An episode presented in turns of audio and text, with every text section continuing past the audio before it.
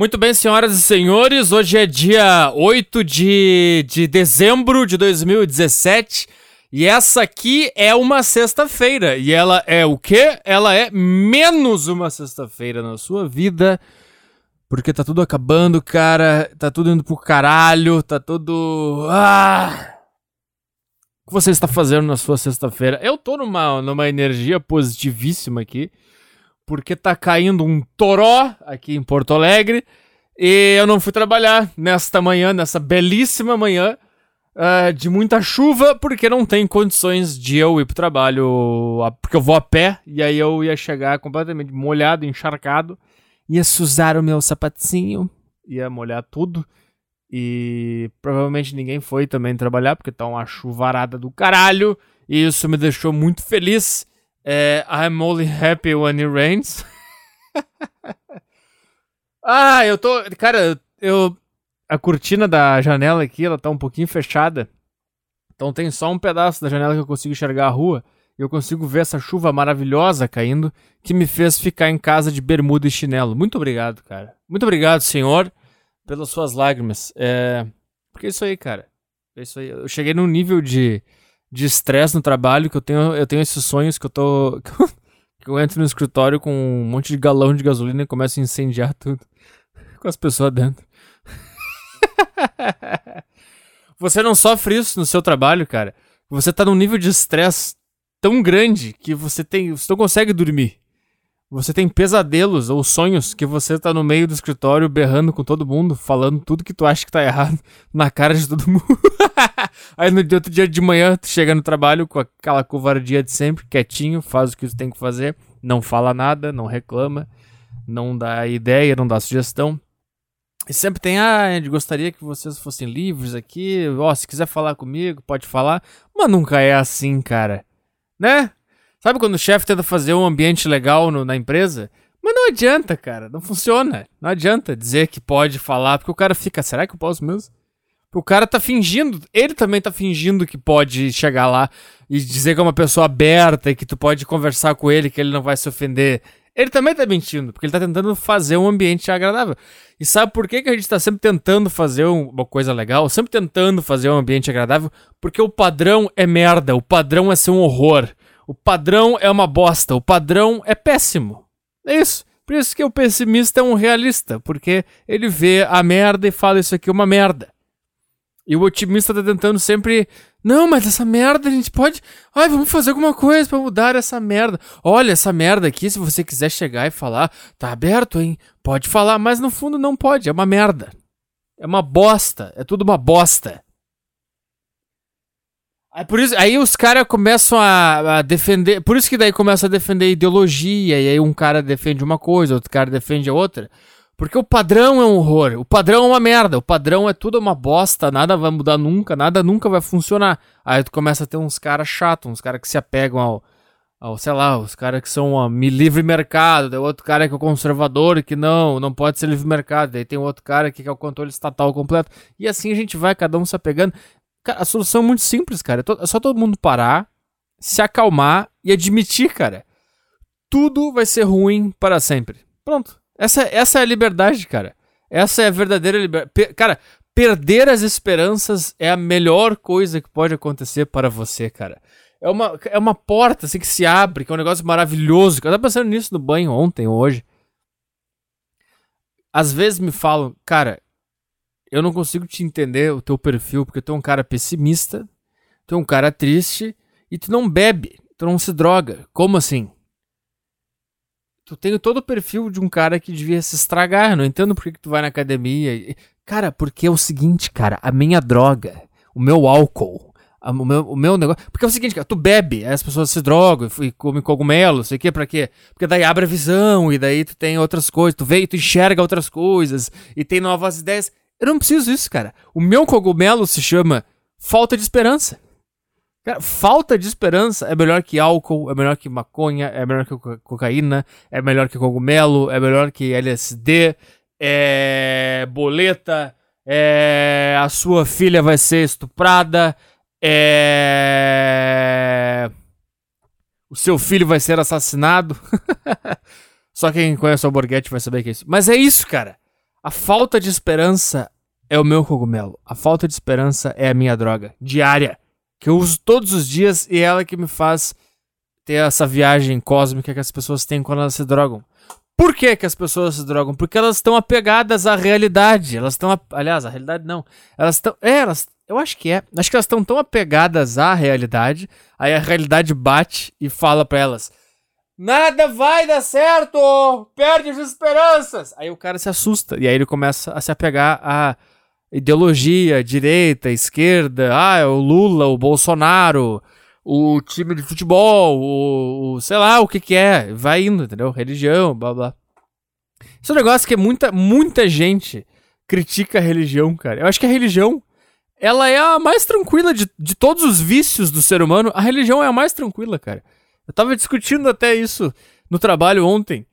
Estavam falando assim sobre capitalismo selvagem e, e pastor.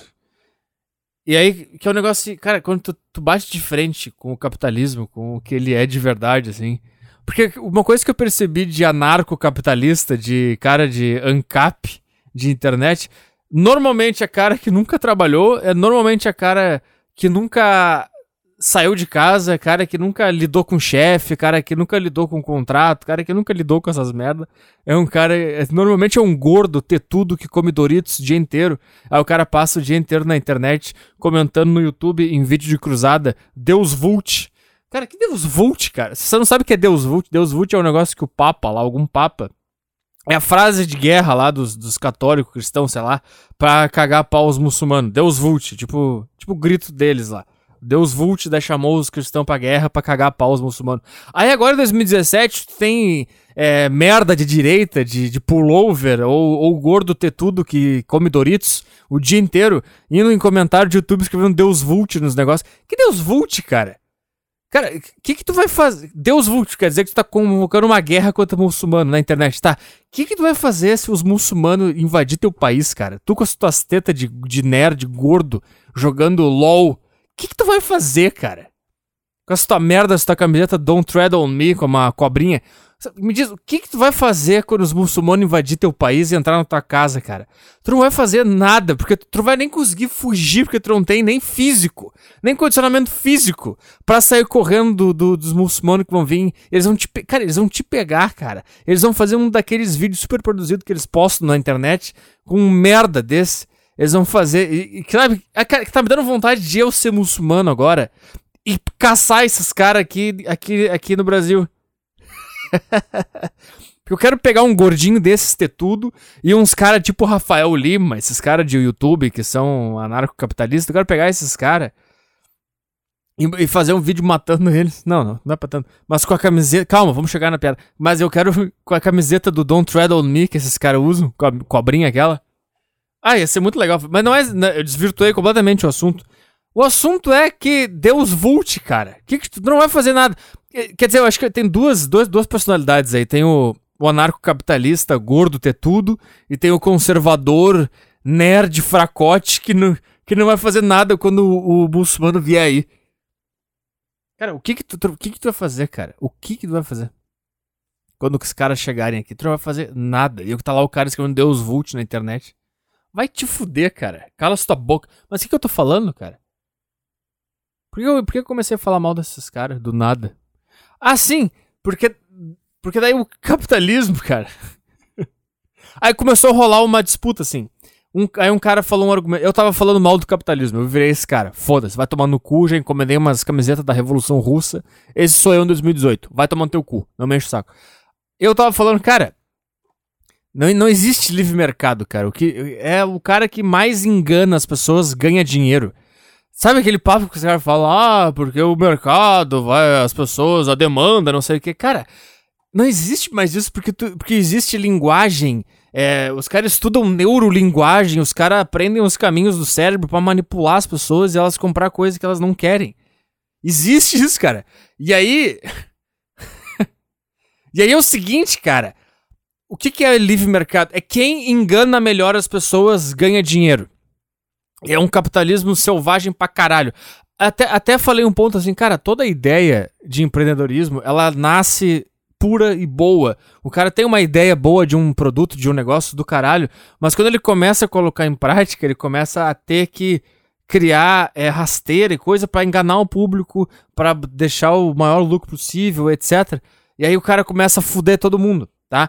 Aí um cara falou: Ah, mas se tu for ver os pastor, eles são piores que o capitalismo selvagem, porque eles cobram o dízimo. Aí eu falei, cara, não, não é. Não, não é. Sabe por quê, cara? Porque a empresa. Que, o meu. o meu. Eles instalam cookie no teu computador, eles rastreiam as tuas redes sociais inteiras, eles. Tu é um número, cara. E tu é um padrão lá dentro daquele. Eles sabem tudo. Cara, eles instalam coisa no teu computador sem tu saber para saber onde tu clicou, que site tu visitou, tu, tu tá interessado no quê. Aí tu pesquisa um troço na internet e tu começa a receber um monte de propaganda daquilo ali. O que que tu acha que é isso, cara? O que que tu acha que é isso? É os caras forçando para tu comprar aquele negócio porque tu... Sei lá, tu pensou, ah, imagina que legal se eu comprasse um, uma Havaiana. Vamos só ver quanto que é, porque tu só quer ver quanto é que é. Imagina isso na vida real, cara. Imagina tu, tu, tu tá andando na rua, tá? Aí tu vê um produto ali numa vitrine e tu pensa, ah, será? Vamos dar uma olhada. Aí tu vai ali dar uma olhada, tá? Mas aí tu não compra o negócio. E agora, a partir daquele momento, todos, todas as vitrines, todas as lojas, todas as coisas que aparecem no teu caminho para casa, vai ser aquele produto. Imagina se, se tivesse alguém tivesse o poder de manipular toda a rua onde tu, do teu caminho dessa vitrine da tua casa pra ser aquele produto para sempre. Sabe, não é nem que tu vai ter vontade de comprar aquilo porque apareceu mais mas sabe a maldade do cara? Ou sei lá, a. Eu não sei, tem alguma coisa errada aí, sabe? E aí todo. todo sabe? Não sei, cara. Eu não sei. Mas eu tava defendendo o pastor, cara. Que o pastor, o que, que, ele, que, que ele vende pro fiel no final das contas? Ele vende felicidade, cara. Tá, ele tá tirando dinheiro do cara, é burrice. Pode ser que sim, pode ser que não. Mas é uma mensagem única e direta. Vem na minha igreja, eu te dou um discurso do cara. Cara, me, me, me, qual é a diferença de, do pastor para um show de música, ou para um show de stand-up, ou para um cinema, por exemplo? Quando tu compra aquele ingresso pra ir no cinema, pra ir no show de música ou no show de stand-up, o que, que tu tá comprando, cara? Tu tá comprando uma hora, duas horas de felicidade e mais um pouquinho do que de algum rebote daquela felicidade vai te dar nos próximos dois, três dias. Não é isso que tá acontecendo? Sabe, vamos botar stand-up e pastor, por exemplo stand-up. Faz de conta que eu vou para os Estados Unidos e tá o Bill Burr, eu sei onde é que o Bill Burr vai se apresentar, eu vou lá e pago 60 dólares para ver o Bill Burr, porque isso aí ia me deixar muito feliz, tá? Eu vejo o Bill Burr, eu fico feliz durante uma hora, uma hora e quinze, porque eu tenho um cara falando na minha frente. Se, se você quer usar o exemplo de um filme, mesma coisa. Se quiser usar o exemplo de futebol, mesma coisa. Show de música, mesma coisa. Mas eu vou deixar no stand-up aqui só pra entender o argumento, tá? Aí eu fico feliz depois do stand-up dele, eu vou ali, falo com ele, porque normalmente dá, dá pra rolar um encontro, tiro uma foto com ele, fico feliz. Vou dormir naquele dia feliz pra caralho. No outro dia, estou feliz o meu dia inteiro, porque no dia anterior conheci o Bill Burr, vi o show dele, Paguei 60 dólares? Paguei 60 dólares. Mas o que, que eu comprei? Eu comprei a felicidade daquele momento e a felicidade que ela vai, ela vai dar um rebote na próxima segunda, na próxima terça e um pouquinho na próxima quarta. E ela vai caindo aos poucos. Daqui a pouco eu preciso de outro estímulo para ser feliz de novo. O que, que eu vejo que é o pastor, cara? É um jeito mais simples, mais burro de fazer isso. O cara é um pobre da classe C. O cara ele tá triste, mas ele não sabe, porque ele é um pouco menos esclarecido, então ele não, ele não tem um discernimento interessante sobre o que passa no cérebro dele, mas ele tá precisando de um estímulo para ele conseguir aguentar a próxima semana. O que, que, ele, ele, que, que ele vai no pastor? Ele vai ver um show de stand-up, ele vai ver um show de música. Quer dizer, Aqui, a classe alta aqui paga 700 reais pra ver o Coldplay. É a mesma coisa que o cara que paga o dízimo pra igreja. É a mesma merda. É a mesma coisa. Os caras pagando mil reais pra ver Coldplay porque tem o um show de luzes, porque tem o não sei o que, porque tu ganha pulseira, porque é colorido. É a mesma coisa, cara. É mais, é mais elaborado, é mais complexo, é mais, sei lá, é mais inteligente, demanda um esforço, um talento maior daqueles artistas? Talvez. Mas, no fim das contas, é a mesma coisa, cara. Aí, tá, vai lá o seu José lá e paga, sei lá quanto que é o dízimo. O cara paga 10 reais todo domingo na missa.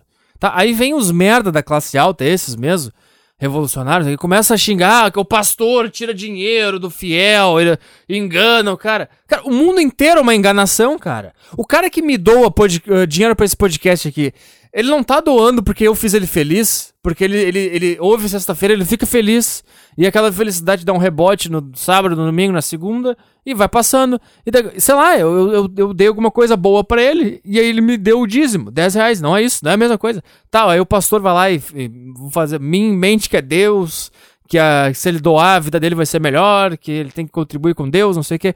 Cara, pode ser que não vai acontecer. Deus não vai salvar a vida daquele cara porque ele pagou o dízimo para a igreja e contribuiu com Deus e com os não, eu entendo. Mas o ponto é, quando esse cara paga os 10, 20 reais de dízimo, ele na verdade ele pagou, ele acha que, que Deus vai ajudar ele por causa daquilo e ele consegue viver melhor a semana dele, ele consegue trabalhar melhor porque ele pensa, ah, eu paguei para Deus, então Deus vai me ajudar, então eu vou fazer melhor ele tá mais tranquilo na vida dele. Se ele não tivesse aquilo, ele ia estar tá agoniado. Então, cara, eu acho que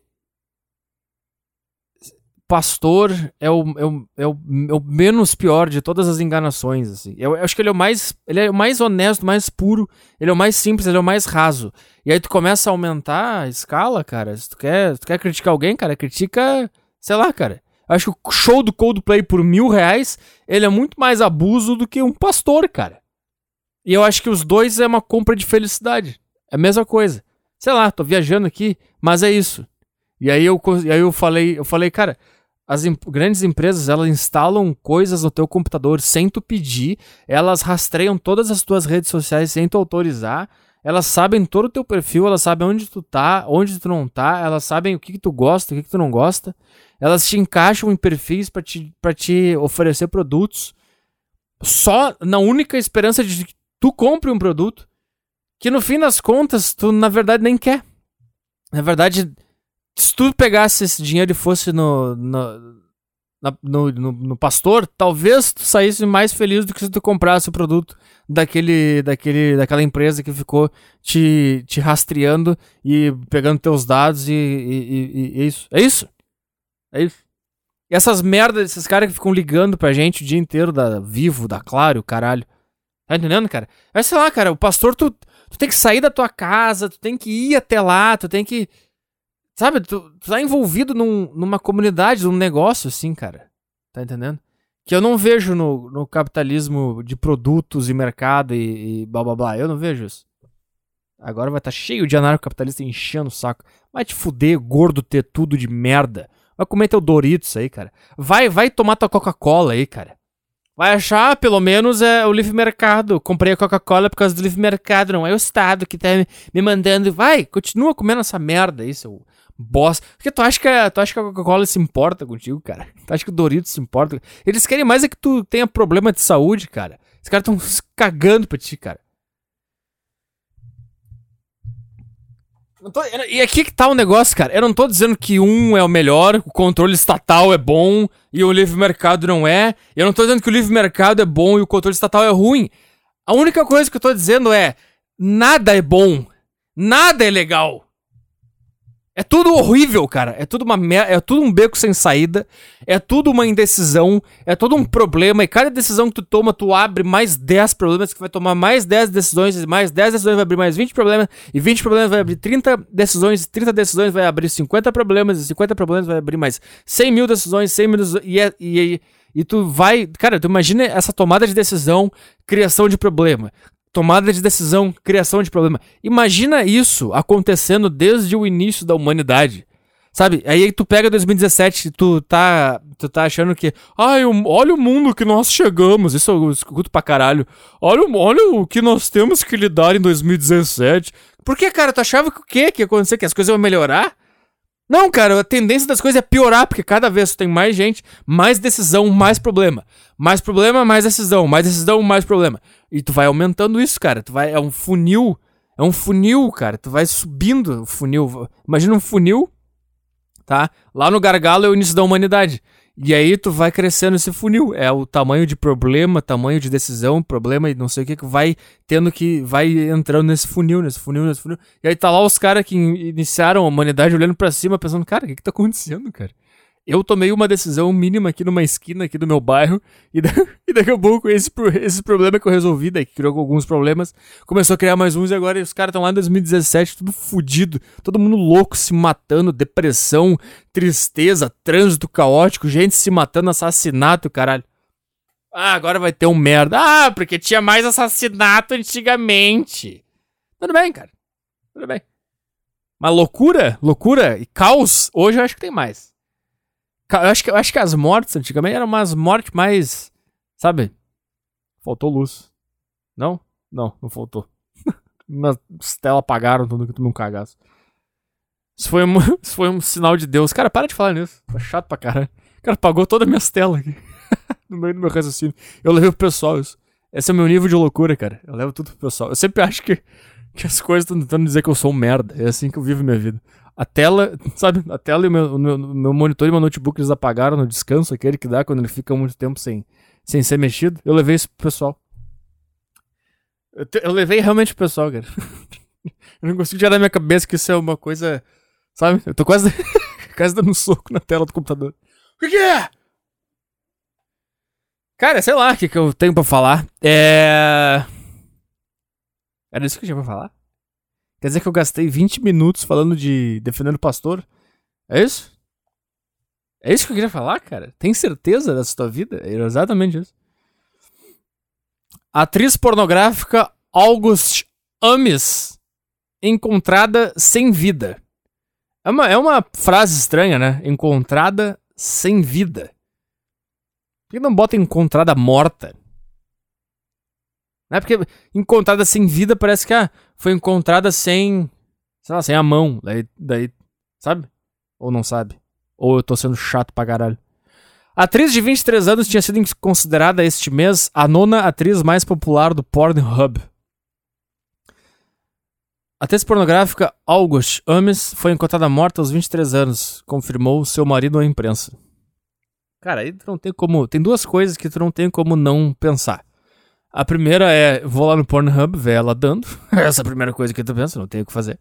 E a segunda é, atriz pornô tinha marido? Será que ele não ficava meio mal? Essa é a segunda coisa. Vamos continuar. E tem outra coisa também. A próxima punheta de todo mundo que leu essa notícia e que ouviu aqui no podcast será para a August Ames. O que me abre uma, um questionamento. Isso é doentio ou não é doentio? Por quê? Se a gente pensar no raso, assim, no simples, a gente já pode ter batido várias punhetas para mulheres que já morreram, a gente não sabe. Se eu bater uma punheta pra um vídeo pornô dos anos 50, existia isso? 50 é muito, será? 60? Tô tentando fazer cálculo aqui na minha cabeça, eu nunca consigo fazer, cara. Qual seria um ano de um vídeo pornô que eu teria que ver que essa mulher já tá morta? Essa, eu não consegui formular essa frase, mas você entendeu o meu questionamento. Esse é o meu poder, essa é a minha burrice completa. Eu não consigo formular uma frase, mas eu consigo passar a mensagem. Vamos lá. É... August protagonizou mais de 200. Ah, não, mas eu não. Calma aí. Calma aí. Então, se eu me masturbar pra um filme pornô antigo, já sabendo que aquelas pessoas morreram, é doentio? Ou o doentismo só se classifica. Aí que tá. Aí que tá o ponto. O doentismo da situação, ele só surge se eu me excitar um pouquinho mais pelo fato de eu saber que aquelas pessoas estão mortas. E aquilo me dá uma emoção um pouquinho a mais. E essa punheta se torna algo mais excitante do que uma punheta de uma pessoa viva. Aí que tá a, doen a, doen a doen doen Aí que tá a doença do, da, da situação, não é? Ou eu tô enganado? Ou eu tô errado, da Atena? Me ajuda aí, pô! Tô tentando. Tô tentando entender a situação. Porque agora. Porque, sabe por que eu tô tentando fazer isso? Porque eu tô tentando, eu tô tentando me safar de me considerar um doente, porque eu vou bater uma punheta pra August Ames, eu vou pensar, cara, que doentio, ela morreu numa semana, e na, no dia seguinte, ou minutos depois de eu ler essa notícia, né, depois que eu gravar esse podcast, eu bati uma punheta pra ela porque eu sei que ela morreu. Aí eu vou pensar, nossa, eu sou doente. E aí o que, que aconteceu? O meu cérebro já pulou na frente e já começou a criar desculpas. Não, cara. Mas imagina se um cara se masturba pra, uma, pra um filme pornô antigo. Ele não é doente. Aí eu fico, é, é verdade. se eu me pra uma... Se eu não tivesse lido essa notícia e tivesse batido uma punheta pra ela, é doença? Não, não é. Então pronto. Então tá tudo, tá tudo em paz. Mas no fim não tá tudo em paz. É uma doença completa. Isso classifica necrofilia? Cara, abre algumas, algumas divagações, algumas possibilidades, hein? Abre, hein?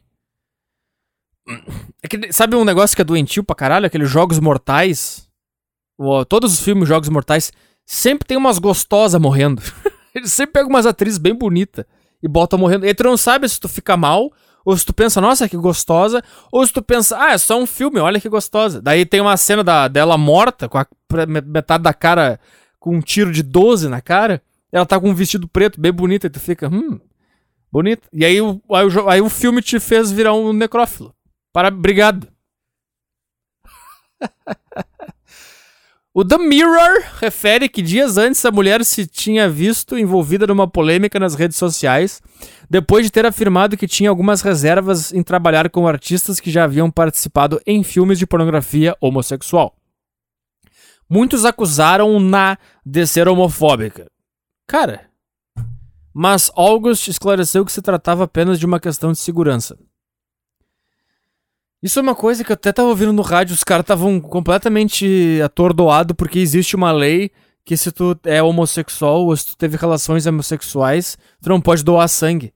Cara, aí, ai, que absurdo! Ai, que absurdo. Cara, é um negócio super sério, cara, doar sangue, não é? Não é assim, ah, vamos doar sangue. É uma coisa séria pra caralho. E quem tem é, sexo homossexual está num grupo de risco, sinto muito. Mas não é porque o cara é gay que ele vai surgir uma AIDS nele só porque ele é gay. É porque quando tu faz sexo gay, o que, que, é sexo gay? É um pau socado num rabo, não é? É isso que é o negócio. E, a, e as chances de rolar uma fissura que tenha sangramento no sexo anal é muito maior do que no sexo vaginal. É só por isso. Ah, mas mulher também dá o rabo. Tá, mas aí, cara, tem, alguma coisa tu tem que fazer. Quem é que tu tem certeza que dá o rabo? É o cara que é gay. E quem é que come rabo? O cara tem certeza, absoluta certeza, tá? Agora, o heterossexual, ah, ele pode dar o rabo, pode dar o rabo, pode não dar o rabo. É uma coisa que tu não sabe. A mulher pode dar o rabo e o cara pode comer rabo. Mas aí não é uma coisa que é certa, que é 100%. Pô, porque, né? É isso que eu tô tentando falar. Não é preconceito, cara. É só, eu lembro que uma, tinha uma época que eu tava ficando com uma menina e a gente começou a discutir sobre isso. E aí eu comecei, tá, mas é que o índice de AIDS em, em em homossexual maior. Mas não é porque ele é homossexual, é porque ele dá o rabo ou come rabo. É por causa disso. Eu, até acho que a lei devia ser.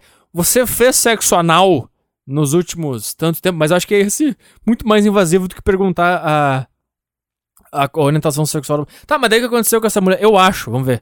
A carreira de August impulsionou-se, blá blá. Tá, sei lá o que aconteceu, porque eles botaram essa informação, mas pode ser que ela tenha se matado porque ela não aguentou a pressão da sociedade, porque ela falou isso. Sabe, cara?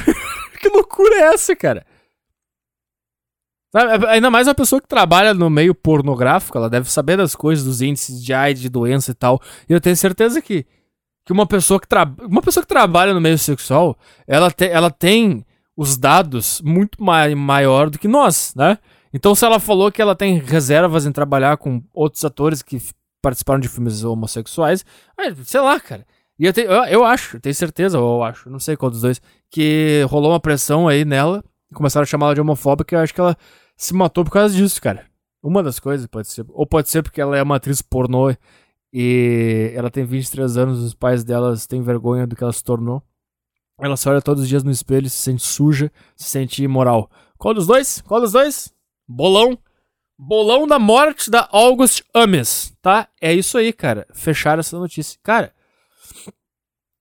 tem. Tá rolando Mundial entre clubes aí? Só deixa eu falar pra mim aqui isso aqui, pra eu lembrar daqui 5 mil anos que eu não ouvi esse podcast, eu vou ouvir o podcast desse dia, do dia 8 de dezembro de 2017.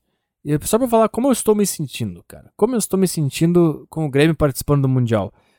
Eu vou te dizer assim que eu acho que eu não tô sentindo nada, cara. A espera pra final da Libertadores foi muito mais cruel do que esperar pelo, pelo Mundial acontecer. E não sei porquê, cara. Eu não sei se, é, se eu tô anestesiado ou se. Por causa dessa semifinal que é uma merda. Ah, peraí. Aqui tem uma coisa, cara, que fica falando do Mundial. Ah, porque o Mundial de verdade tem, tem todos os times e tem a semifinal. Cara, vai tomar no cu, cara. A semifinal é uma bosta, não serve pra nada semifinal. Não adianta nada ter semifinal com time da Ásia, time da Oceania, tem que ter. É campeão da América do Sul contra campeão da Europa, faz um jogo, acabou. E tem que ser em Tóquio, pra sempre. Não tem mais que ter Abu Dhabi, e aí tem um monte de time merda que não serve pra nada. Ah, mas o Mazembe ganhou do Inter. Foda-se. Não tinha que ter Mazembe, tinha que ser Inter Inter de Milão. Era isso? Era essa? E joga. E foda-se. Ah, mas o Raja Casablanca ganhou do Atlético Mineiro. Interessa, cara. Esses times não tem que ter participação em nada. É isso aí. Então eu não tô, eu não tô, cara, eu não tô muito. Não tô muito empolgado sei lá, talvez quando chegar no dia. Acho que eu só vou ficar realmente nervoso e empolgado se o Grêmio classificar pra final e for pegar o Real Madrid. Mas mesmo assim, pensando agora, eu acho que eu não vou sentir nada, porque, cara, a chance de, de, de, de perder, assim, é tão grande. Sabe, cara? Que na Libertadores, Grêmio Lanús tem um, é 50%, 50%. Tem uma emoção, sabe? Aí ganha de 1 a 0 na arena, daí tu fica, caralho, será que vai dar mesmo? E aí? Agora, Real Madrid, cara. Sabe, eu acho que o, o, o Cosmos, ele tem que estar tá no. Eu, eu, eu, vejo que tem, que tem. Tipo, quando o Inter ganha do Barcelona. Aquilo ali é um aborto da natureza, tá? É uma coisa que nunca mais acontece. E não é o Inter ganhar. É um time pequeno, ruim, ganhar de um timão. Isso é uma. De um timão. Isso é uma coisa que não acontece. Né? E eu acho que as, o universo tem algum, alguns, alguns espaços de tempo que ele que ele abre uma porteira pro improvável acontecer. E eu acho que o calendário, o calendário não tem nada a ver com isso. Eu acho que o, o dia do jogo ele tem que coincidir. É tipo assim, o universo está de saco cheio, ele, ah, tá, agora eu quero que aconteça uma coisa maluca.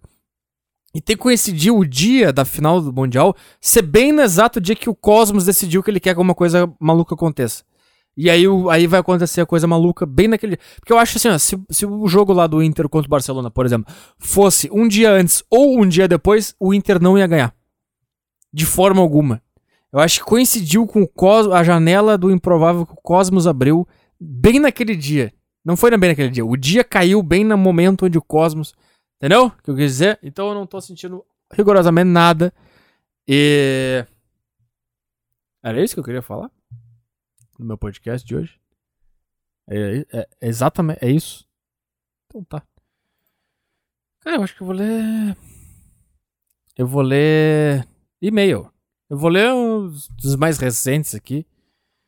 Porque eu não tenho saco para ficar catando e-mail, cara. Foda-se. O mais recente que tem aqui, vamos lá. O namorado festeiro. É o seguinte. Tenho um relacionamento com um cara há sete meses e temos algumas diferenças que andam se batendo ultimamente. Embora ele sendo 11 anos mais velho que eu, eu tenho 19 e ele 30, ele tem gostos, hábitos, rotina etc. como um jovem da minha idade. Por exemplo, ele gosta da noite, ele tá sempre bebendo, tá sempre em festa com um amigo da faculdade. Puta, é que vocês gostam desses caras, esse é o problema, cara. O cara santinho, o cara que não tá fazendo isso, ele não desperta nada em ti, é por isso. Isso aí é a velha, o velho tesão, cara. O tesão é o problema do mundo. O tesão te faz ter escolhas horrorosas. Esse é o maior problema do mundo é o tesão. Sempre que o tesão te falar, faz isso, tu, tu pode ter certeza que o melhor a se fazer é outra coisa. é o contrário daquilo. Mas vamos lá tá sempre em festa com um amigo da faculdade e eu sou um pouco diferente. Eu sou mais na minha, quieta, não curto ir em festas e tenho poucos amigos, mas sempre acompanhei ele nas festas, sempre fui tô sendo parceira. Cara, esse é primeiro erro. Primeiro erro. É errado isso aí. Eu, eu, porque a mesma dica que eu dou pro homem. Cara, se tu é de um jeito e uma outra pessoa entra na tua vida e tu começa a mudar o jeito que tu é pra agradar aquela pessoa, vai chegar um momento que tu vai encher o saco de fazer essas coisas e tu vai querer ficar em casa. E quando tu quiser ficar em casa, vai rolar uma briga, porque a outra pessoa vai falar: Ah, mas antigamente tu ia, tu fazia, quer dizer que não gosta mais de mim. E vai tentar explicar: Não, é porque eu tava tentando te agradar, mas não é uma coisa que eu gosto de fazer, então eu não quero mais fazer. Ah, vai dar uma discussão. Então, tem que firmar o pé. Se tu não gosta de sair, tu não gosta de sair. Não tem, ah, vamos, não vai um dia, vai um dia. Mas o resto tu tem que, tem que mostrar que tu não gosta, entendeu? Em primeiro lugar, não tem nem que se envolver com uma pessoa que tem um, um outro tipo de vida, eu acho. Vamos ver. Até porque quando eu fiquei com ele, eu sabia que ele era dessa maneira. Nunca o incomodei a respeito disso, apoio ele nas coisas boas, não fico mandando mensagem, não fico enchendo o saco. Eu sou super de boa, tá. Porém, no último fim de semana, fomos numa festa na casa de um amigo dele da faculdade. E foi de sábado até domingo à noite. Caralho. Nossa, eu não aguentava mais ficar na festa. Tive terríveis crises de ansiedade no domingo. Eu não tinha ninguém para conversar, até porque todo mundo estava bêbado e chapado naquele lugar. Nossa. E todos com um ritmo de festa. Inclusive o meu namorado e eu estava me sentindo bem excluída, mas disfarçando a cara. É isso que eu tava falando antes do início do podcast, sabe? Da, da, da, realidade de bater na pessoa e falar, olha, aqui tudo é uma merda, tudo é horror. Por isso que essa pessoa tem que fazer festa de sábado até domingo de noite e ficar bêbado, chapado. Porque a realidade é cruel. Elas, quando tem uma droga excelente no teu cérebro, que é a falta de esperança, é a melhor droga que tem, cara. Ela é mais divertida, ela é que te abre mais possibilidades, é que te abre mais visões, é que te faz, cara. É, que te, é, é a melhor droga do mundo, é a falta de esperança. Mas essa, essas pessoas se estragando desse jeito, era só admitir que não há esperança. Era só fazer isso. Por isso que eu odeio gente feliz, cara. Gente feliz é uma merda. Gente feliz, em primeiro lugar, tá mentindo. E por que tá mentindo tem que ficar indo pra bar, pra festa, bebendo, ficando com um monte de gente, se movimentando, fazendo um monte de coisa. Porque ela não consegue parar e ver que não nada faz sentido. Ela tem que ficar tendo um estímulo novo todos os dias. Vamos lá. É, até uma certa hora eu pensei em mudar o meu jeito e tentar interagir com o pessoal na piscina, mas quando consegui providenciar uma roupa, só eu é que entrei na piscina. Meu namorado me deixou mesmo assim, e conforme passou a tarde e noite, ele foi me deixando de lado, me deixando sozinha, e quando eu estava tentando me aproximar, o mesmo se afastava. Eu disse para ele como eu estava me sentindo, eu não briguei, eu não xinguei. Eu falei super calmamente, mesmo assim ele me ignorou. Sabe o que tá acontecendo aí, cara? Ele tava numa festa, devia ter um monte de mulher, e aí ele fica, pá, como eu queria poder comer essas outras mulheres aqui, mas a minha mulher tá aqui. Daí ele acabou sem querer te ignorando, mas ele de... e depois ele deve pensar assim, será que ela percebeu que eu ignorei ela porque eu queria comer as outras meninas, meninas que estavam nessa festa? Puta merda, cagada.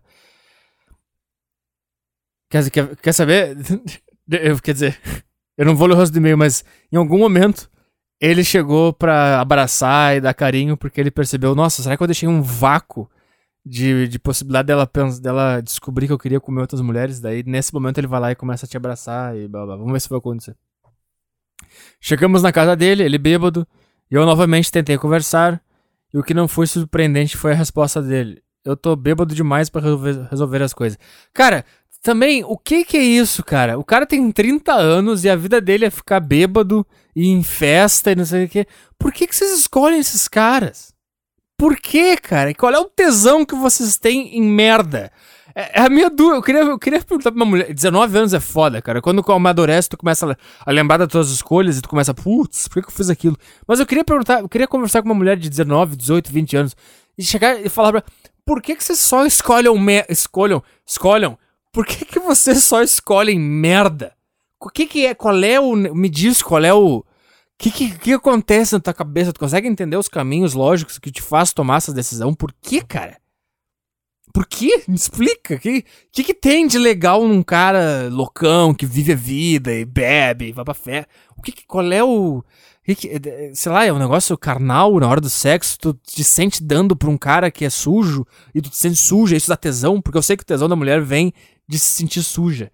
E depois que. É por isso que elas acusam o cara de estupro. Porque quando elas estão transando, elas estão num, num, num, num, estado mental que é muito diferente da normalidade. E a mulher, ela tem tesão por se sentir suja, por se sentir dominada e estuprada. Esse é o tesão dela, tá? Agora vai, ah, estuprada. Não, é uma forma de falar que é um cara que come ela com muita vontade, que trata ela que nem uma vagabunda. Esse é o tesão da mulher. E quando aquilo passa, ela se sente usada, ela se sente abusada, ela se sente estuprada. Aí passa dois meses. E todo o tesão naquele momento, ele já não é mais palpável. Daí só fica o, putz, aquele cara me destruiu aquela vez. Aí ela vai lá e fala, ah, o fulano me estuprou. Daí estraga a vida do cara que achava que tava abalando, que tava comendo bem pra caralho a mulher, tava fazendo a coisa. Eu fiz ela gozar dez vezes aí. E aí depois o cara vai estar tá preso. tá, então por que? É, é isso, é, mas é isso. É isso que eu quero. É isso, é esse, esse negócio de, de sujeira, de tá dando pra um cara que é um.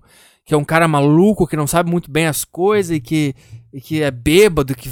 Eu não sei, é isso? Porque eu sei que dá pra um cara que, de pullover, que faz tudo certo e, e tem o um, empregozinho dele e que é todo correto e reza. É, eu sei que o sexo desse cara não traz emoção. Eu sei que é isso. Mas não dá pra arrumar um balanço aí? Sabe o que é foda, cara? O foda é porque é que é difícil arrumar um macho ômega. Se você não sabe o que é um macho ômega, pesquise. Tu só, eu acho que no mercado. Eu tô tentando entender o mercado sexual da mulher. O mercado sexual da, mulher. Eu não consigo falar. Por que, eu não consigo falar que ele é um ser humano direito? O mercado sexual da mulher é, é o homem beta ou o macho alfa. O macho alfa é o quê? É uns caras assim, fudido, que bebe, sai, e, ou é o cara que briga, ou o cara é extremamente escroto, é o cara que trai, é o cara que tem, sabe? Talvez seja o macho alfa que elas encontram no mercado sexual. Porque um, um, é, peraí. Aí tem o macho beta, que é um gordo anarcocapitalista lá, de teta, que fica falando Deus Vult. E esse cara não te traz tesão nenhum. Ninguém quer dar pro Rafael Lima do Ideias Radicais. Tu acha que uma mulher olha para aquele cara e pensa, nossa, quer dar pra esse cara. Não. Ela quer dar pro cara bebendo cerveja, fumando cigarro, de jaqueta de couro. É esse, é esse cara que ela quer que coma ela num banheiro de um bar. Ah. e no meio disso tudo tem o macho ômega. Que ele tem características do macho alfa de, de frieza, de distância, mas ao mesmo tempo ele, ele tem as características do beta de fazer as coisas corretas e ter um trabalho e ter um, uma responsabilidade mais. Eu não sei se é mais profissional, mas eu acho que ele tá no meio caminho, entendeu? E esses caras são extremamente raros de se encontrar. E por isso que eu acho que a mulher ela fica perdida entre uns merda de teta, gordo, ter tudo, Deus vult ideias radicais que fica na internet falando hora porra pra imitar o Olavo de Carvalho, ou se não é uns esquerdista beta, feminista também, um, ou uns caras tipo André Gizek, uns caras merda assim. É, é, isso que elas têm, ou uns caras merda mesmo que bebe, faz uns desses machos. Então elas ficam num. Ou eu dou. Ou eu fico com esse cara que ele é correto, tá? Ele é legal, mas ele não me traz nenhum tesão, que é o André Rizek, lá eu gosto. Ou eu dou pra esse cara que é uma bosta, mas me enche de tesão. O que, que eu faço? Sabe? É isso. Eu acho que esse é o dilema da mulher. Acho que esse é o dilema dela. E. Então, tá, eu perguntei por que, que vocês escolhem esses caras, eu acho que eu entendi agora. Porque não. Porque tu tem um tesão e não tem o que fazer com esse tesão. É, é isso, é isso. Né? Porque também, é, é isso que é uma outra coisa. É muito fácil esses caras aí metendo a real, esses caras é, que são de movimento masculinista, falar que as mulheres só escolhem os lixos e só escolhem mer só escolhem mer É a segunda vez que eu erro, erro. Caralho, não sei falar! É a segunda vez que eu erro essa palavra. É. Que ela, ah, elas só escolhem os merda, os vagabundos, os drogados e tal. Elas não escolhem os caras certos. Sempre que vocês são uns caras chato pra caralho. Essas merda de metendo a real e, e tudo para vocês é um jogo, como seduzir mulher. E aí vocês estão tudo nessa. Vocês são os beta, e, e aí elas não escolhem, elas não, não escolhem. Quase que aí. Vocês. Porque vocês não despertam nenhum tesão nelas, é isso. Eu não sei, eu não sei o que fazer. Eu não sei o que fazer, cara. Eu não sei o que fazer. Eu tenho. Cara, eu tenho certeza que Deus, quando ele tava criando a humanidade, ele errou o caldeirão lá. Ele, ele errou, cara. Ele botou homem gostando de mulher e aí ele, e isso deu um problemaço, cara. Deu um problemaço. E eu acho que ele. Quando ele percebeu o problema, ele começou a corrigir as coisas. Para as coisas começar. Pra, ele começou a corrigir pro certo, que é homem tem que gostar de homem. Por isso que agora as pessoas estão começando a ser mais gay em 2017. Tá começando a surgir mais gay. E o futuro é gay, cara. O futuro é homossexualidade completa. Por quê? Porque agora ele tá corrigindo uma coisa que ele fez errado no início. Homem gostar de mulher e mulher gostar de homem é a pior coisa que pode ter acontecido no mundo, cara. Mas como é que as pessoas vão se reproduzir? Aí que tá, ele errou também. Ele devia ter colocado. Alguns homens nascem com ovário e outros com, com um saco. É isso que ele devia ter feito. Ele não devia ter classificado, entendeu? Ele devia ter colocado ovário na mulher. Esse foi o problema dele. Esse foi o problema dele. Ele tinha que fazer um misto, um mistão assim. 50% de homens vai nascer com ovário e 50% de homens vai nascer com o caralho. Com, a, com o saco escrotal.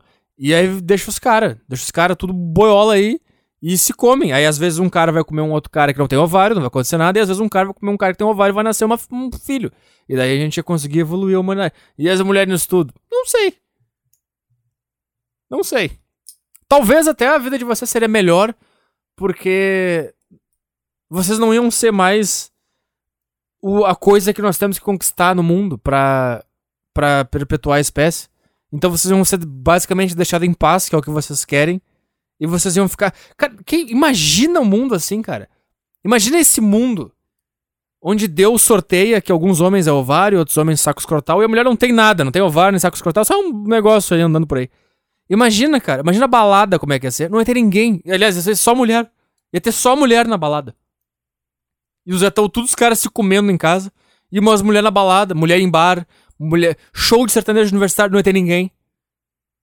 Aliás, ter ninguém. Ter um monte de mulher, porque só elas gostam dessas merdas e os caras vão atrás porque querem comer elas. Mas se todo mundo fosse gay e homens pudessem reproduzir entre si, cara, esse, essa é a solução do mundo, cara. Essa é a solução. Eu desvendei, acabei de desvendar a cabeça de Deus. Essa é a solução. Me ouve. É isso que tem que ser feito. É, passou um tempo, voltando pro e-mail aqui, depois de 70 horas. Passou um tempo, ele começou a ficar sóbrio e foi conversar comigo. Ó, aqui ele começou a perceber. Ah, será que ela percebeu que eu tava louco pra comer aquela loirinha lá que tava meio bêbada também? Deixa eu chegar perto dela. Ele disse que não queria que eu estivesse lá. Ui! Perguntei se eu atrapalho a vida dele e ele disse que não sabia se eu atrapalhava. O mesmo começou a chorar e se culpar muito da situação. Tá, cara, é o seguinte, cara. Esse cara tá louco pra comer geral. É isso. É isso. Outra coisa, mulher, não faz isso assim, ó. Ah, eu atrapalho a tua vida. Não, não seja essa pessoa, tá? Porque, um, porque se tu não atrapalha, o cara vai ficar, puta, que a pessoa que eu amo acha que ela me atrapalha. E aí, tu, aí o cara fica muito mal porque ele fica tentando te explicar que não. Só que no fundo tu, tu quer. Tu quer que o cara se desdobre pra te convencer que no fundo tu não atrapalha. Aí é uma situação merda. Se tu atrapalha. E tu, e tu pergunta, ah, eu atrapalho, e tu realmente atrapalha, o cara também não sabe, porque ele não pode admitir que a pessoa que ele ama atrapalha ele. E isso é uma outra dor que surge no coração do cara. Sim, tu me atrapalha, mas eu quero ficar contigo. Eu quero comer a loirinha que tava lá? Quero, mas eu te amo, eu quero ficar contigo. É, esse é o cérebro do, do homem que vocês nunca vão entender. tá, mas não, não tô defendendo ele. Não, não, não sei. Eu, eu acho que esse, esse, pelo que tu me relatou aqui, esse é um dos piores seres humanos. É, é o pior, um dos piores tipos de ser humano que existe, assim. Baladeiro, 30 anos.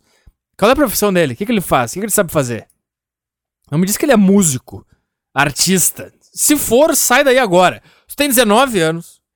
Tu tá, tu tá no teu tempo de fazer merda. Esse é o cara que tu vai lembrar quando tu tiver 27, tu vai lembrar com 19 vai pensar, ainda bem que eu não casei com esse cara.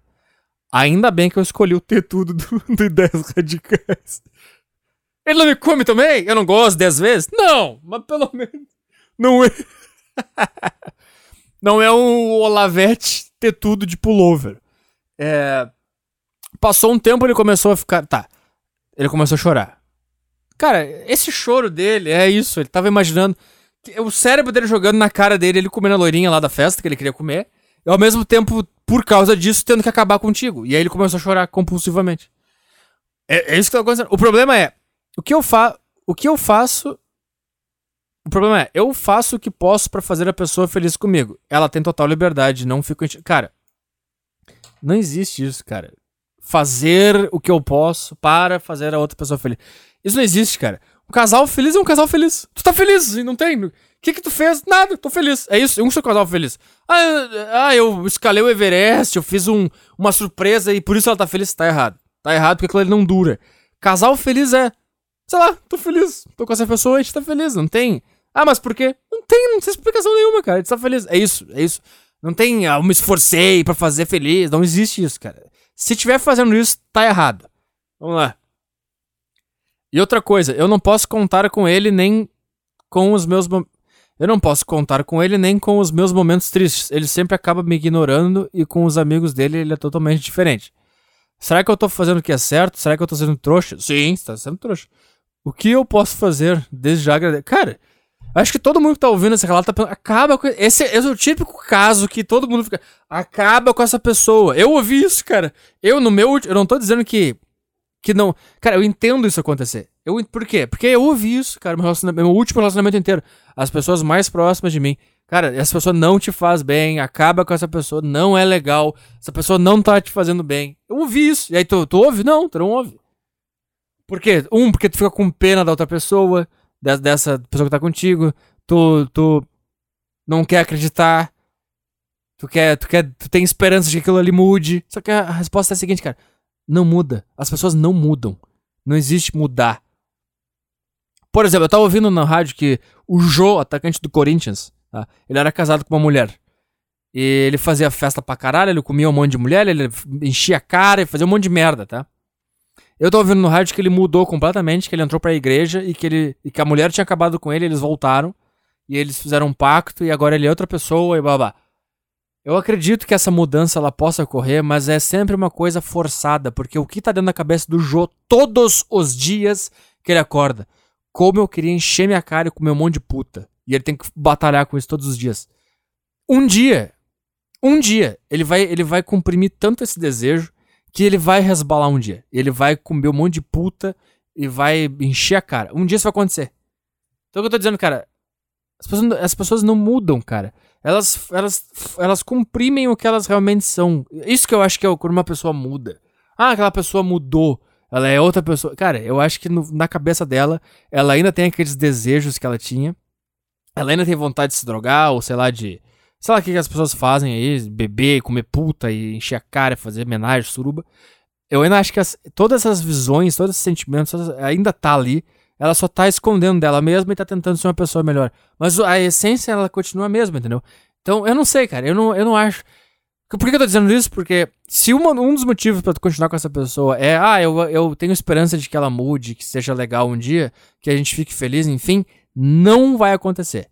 Não vai acontecer. E eu tenho certeza que todo mundo que tá lendo esse e-mail comigo aqui tá pensando, cara, acaba com esse cara, pelo amor de Deus. O que, que você tá fazendo com um cara que fica numa festa do sábado até domingo, bebendo, enchendo a cara? O que, que você tá fazendo com uma pessoa dessa, cara? Se tu não é assim, cara, porque não é, não tô fazendo juízo de valor, que se tu gosta também, por exemplo, se tu é uma mulher que gosta, vocês se divertem pra caralho, vocês bebem o fim de semana inteiro, e isso une vocês, isso traz harmonia, isso é legal, vai. Mas, não, mas quando tu não é, sabe, não tem como, cara. Não tem como. O que eu posso fazer é, é, é isso, cara.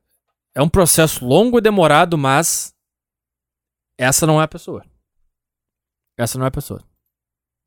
Vamos lá. Série Californication, macho alfa. E aí, Petri, quero deixar a dica de série para você assistir. Californication. Cara, já tá na. O personagem principal é um macho alfa. Uh, blá blá. Tá na minha lista isso que eu tenho que ver, mas eu tenho uma preguiça, cara.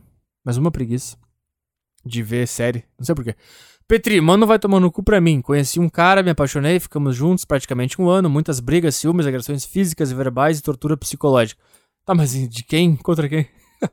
Relacionamento terminou. O cara está com outra e eu estou aqui igual uma idiota sofrendo porque apesar de tudo eu ainda gosto dele. Cara, é bom mulheres começarem a me ouvir e tentar entender o mundo masculino. Eu vou te dar uma dica do mundo masculino. O que, que a gente faz quando a gente, quando a gente é trocado? A gente se fecha no casulo e a gente começa a fazer coisa que vai nos tornar uma pessoa melhor. Academia, alimentação, ler, estudar, trabalhar, tentar pôr em prática coisas que tu quer botar em prática, mas não tava colocando. É isso que a gente faz, cara. Porque eu vejo que a mulher não faz isso. A mulher não tem o. Ela não tem a noção de ser uma pessoa melhor porque ela não precisa. Entendeu? Porque todos os caras querem comer uma mulher se ela é uma pessoa melhor ou não. O homem, ele é, ele é julgado pela mulher de acordo com o que ele é. Se ele é um cara legal, legal, não, um cara do caralho ou não. Então quando a gente, quando a gente é chutado, a gente tem um, um, um soco no nosso, no nosso valor para a natureza. A gente pensa, caralho, eu sou um merda, eu não, eu não sirvo para nada. E a partir daí eu penso, o que, que eu tenho que fazer para não ser um merda para outras mulheres me olharem com vontade de dar para mim? Ah, tá, eu tenho que ter um corpo melhor, eu tenho que ser mais responsável, eu tenho que ser mais maduro, eu tenho que ser mais inteligente, daí a gente vai atrás dessas coisas. A mulher, eu vejo que isso não é uma possibilidade que vocês consigam visualizar, porque o tesão de outros homens para com vocês não tá ligado a nada disso, é só ter a buceta, uma bunda e pronto. Então aqui tá minha dica para você, mulher, que foi chutada. Primeira de todas é academia e alimentação. Essa é a primeira de todas. Isso, isso te muda de um jeito assim, ó. Porque é a única mudança que tu consegue enxergar. Porque mudança psicológica, ser maduro, tu não consegue enxergar se tu tá sendo maduro ou não. Não é uma coisa que tu tá ali. Agora, quando tu te empenha em se alimentar bem, se exercitar, isso é uma coisa que tu enxerga no espelho. E tu pensa, ah, esse esforço que eu fiz aqui durante três meses tá aqui fisicamente na minha frente. Entendeu? Então esse é o melhor de todos porque ele te dá um, um start, ele te dá uma motivação real e concreta para tu começar a melhorar o resto. Então essa Acho que todo homem, quando é chutado, ele pensa, ah, vou matricular uma academia. Eu, eu queria saber a estatística. Quantas das matrículas da academia foram no impulso, no impulso de um cara que foi chutado pela namorada e pensou, agora eu vou ficar gostoso pra caralho pra ela ver o que ela perdeu. Porque você tem o, as matrículas no impulso pelo, por causa do verão chegando, né? Tu tem a matrícula no impulso. Acho que, acho que tem essa, né? Ninguém se matricula numa academia no inverno, por exemplo. Se o cara se matriculou no inverno, é porque ele realmente tá querendo. Então acho que tem dois impulsos aí que deve, deve comer uma, uma grande parte da receita de uma academia. Que é o impulso do cara que foi chutado pela mulher e o impulso do verão chegando, daí tanto mulher quanto homem. Excluído.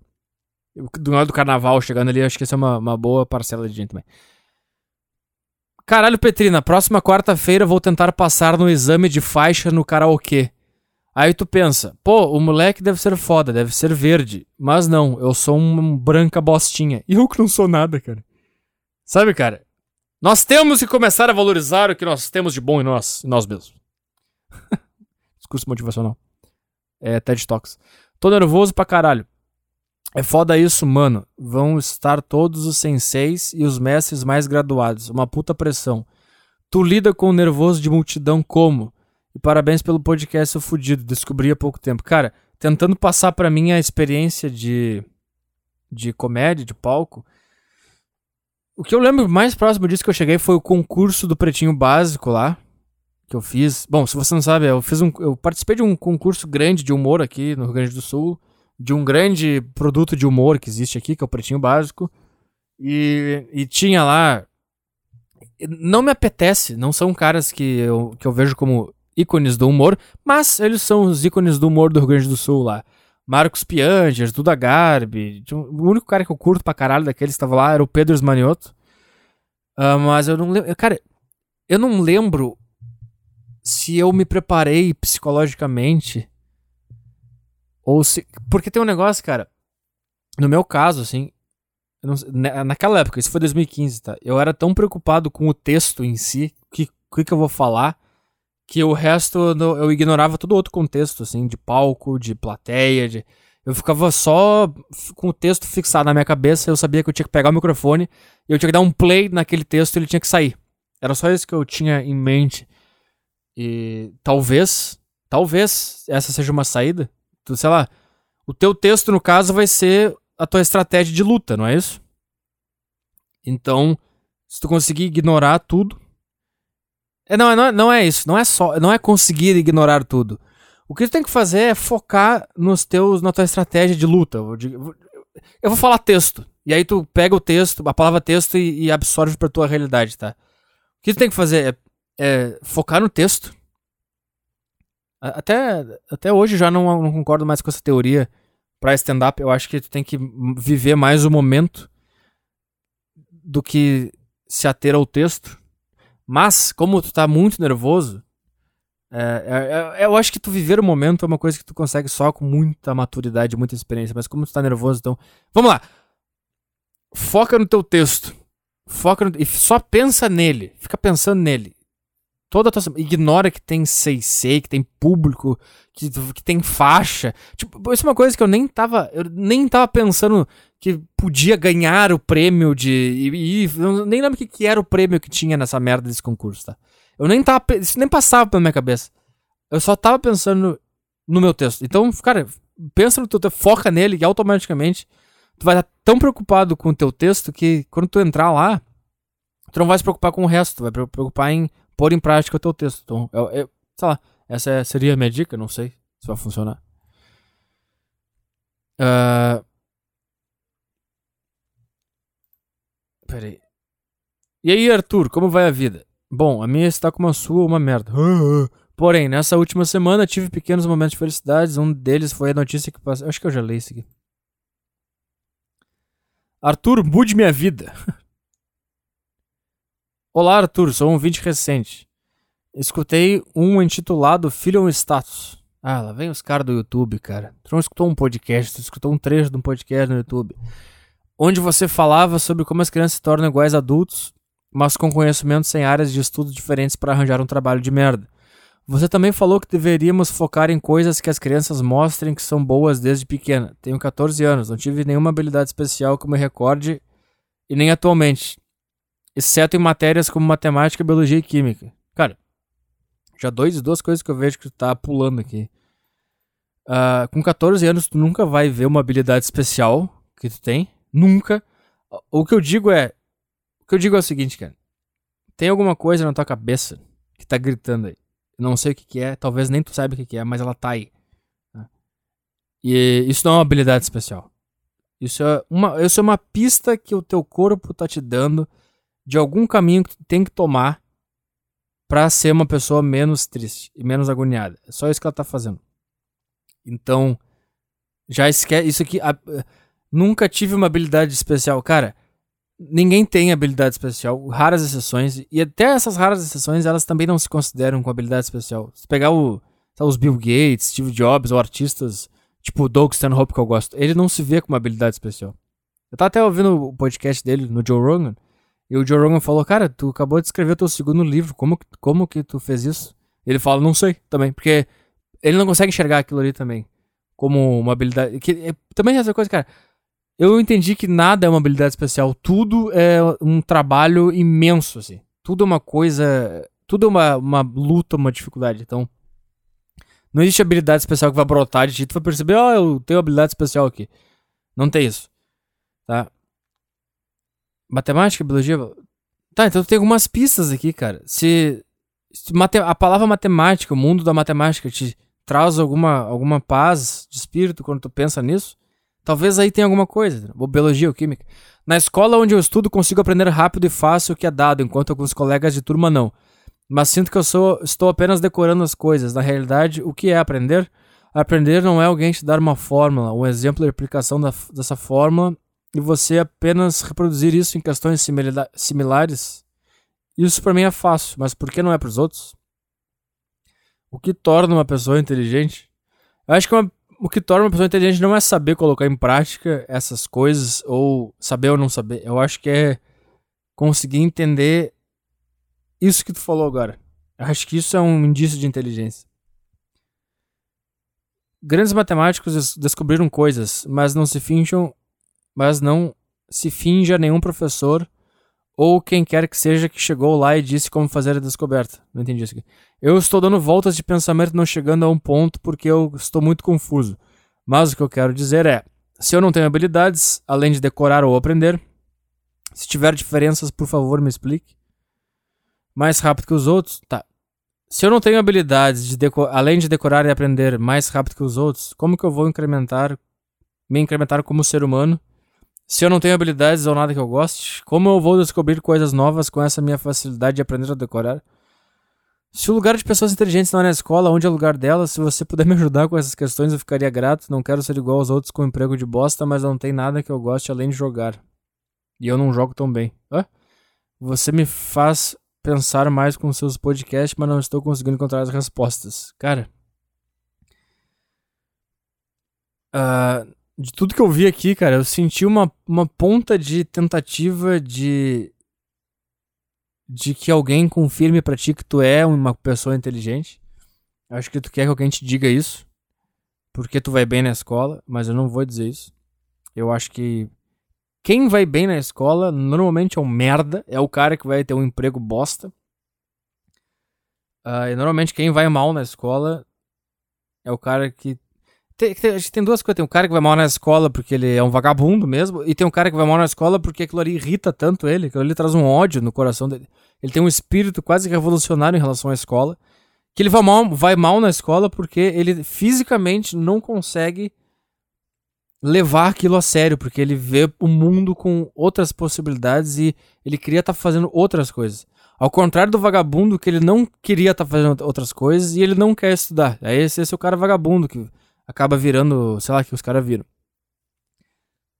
E dentro da escola tu tem o cara que é inteligente e esses caras normalmente não, não faz nada porque eles, porque eles aceitam as regras, eles fazem o que o sistema pede, eles são os bons alunos. Eu acho que o, a, a situação ideal na escola pra, um, pra alguém hoje é vai bem, passa nos negócios, mas sempre no fundo sabendo que aquilo ali é uma piada. Aquilo ali é uma, uma vigarista do caralho, que os professores não sabem nada, que tá todo mundo perdido. Mas tu vai bem, tu tira 10, que for, 8, 7, não sei, tu passa. Mas sempre sabendo que aquilo ali é uma merda e sempre com uma vontade de estar tá fazendo outra coisa. Só passa na escola só pra não ter incomodação, só pra não ter problema com a família, entendeu? Eu faria isso hoje se eu, se eu pudesse voltar no tempo. E eu acho que isso também está querendo muito cedo ter sinais do, do que, que tu pode fazer. Acho que tem, um, tu tem alguma coisa aí que tu consegue. Tu tem um auto um autoconhecimento, acho que um pouco mais aguçado do que as outras pessoas com 14 anos. Você tem 14 anos ou eu tirei isso do meu cu que tu tem 14 anos? Tenho 14 anos, tá? Tu falou, 14 anos. Cara, eu acho que esses raciocínios pra um cara. Imagina, esse cara tinha 13 anos há um ano, cara. E esse cara tá com esse raciocínio. Imagina isso, cara. Imagina isso. Então eu acho que tu já tá na frente das pessoas só por tudo. Cara, acho que, acho que entendi. O negócio é o seguinte, cara. Quanto mais dúvida tu tem, quanto mais perdido tu te sentir, mais inteligente tu é. Eu tô usando inteligente não como inteligente, ah, esse cara sabe um monte de coisa. Tá, tá. Eu tô usando inteligente como uma, uma mera preguiça de achar uma outra palavra. Mas. É isso, quanto mais perdido tu te sente, cara. Não, deixa eu mudar essa frase. Se tu tá te sentindo perdido pra caralho, segue aí que. Ah, é aí. E outra coisa, paciência. Não acha que com 14 anos tu vai achar a resposta.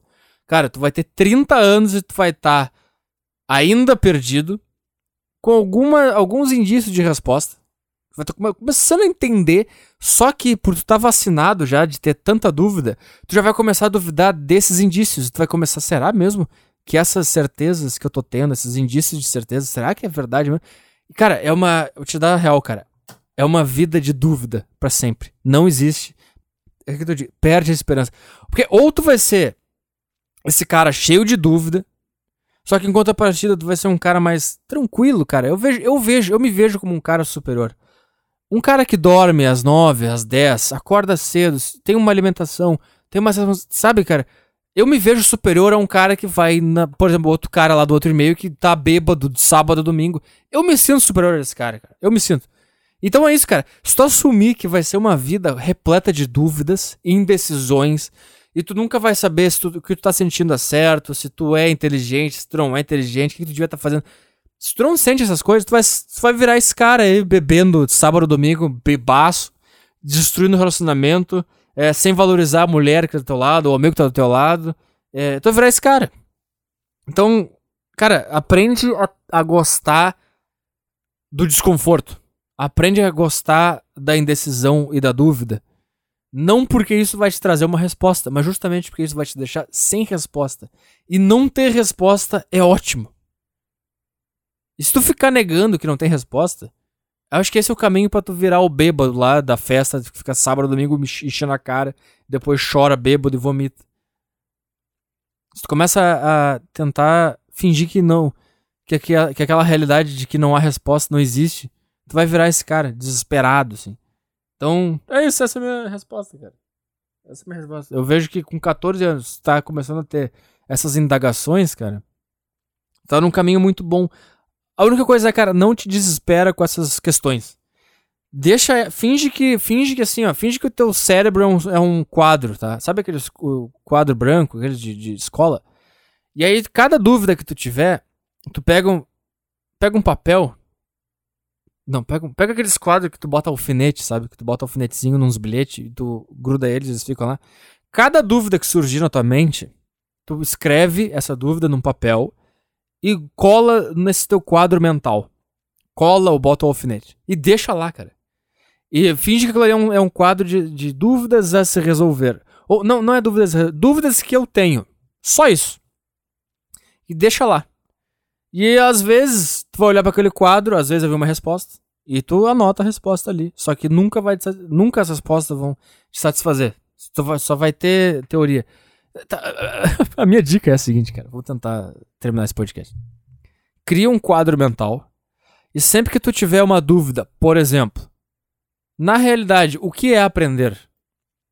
Escreve isso no teu papel mental, coloca um alfinete, gruda no quadro e deixa lá. Deixa lá. E, e pensa, essa aqui é meu quadro de dúvidas. Se eu conseguir responder, respondi. Se não, não respondi. Uh, por exemplo. Uh, tem outra coisa aqui. Que ele perguntou. Como eu vou me incrementar como um ser humano se eu não tenho habilidades ou nada que eu goste? Aqui eu separaria essa dúvida em, em dois papéis no teu quadro mental. Como vou me incrementar como um ser humano? Cola isso lá.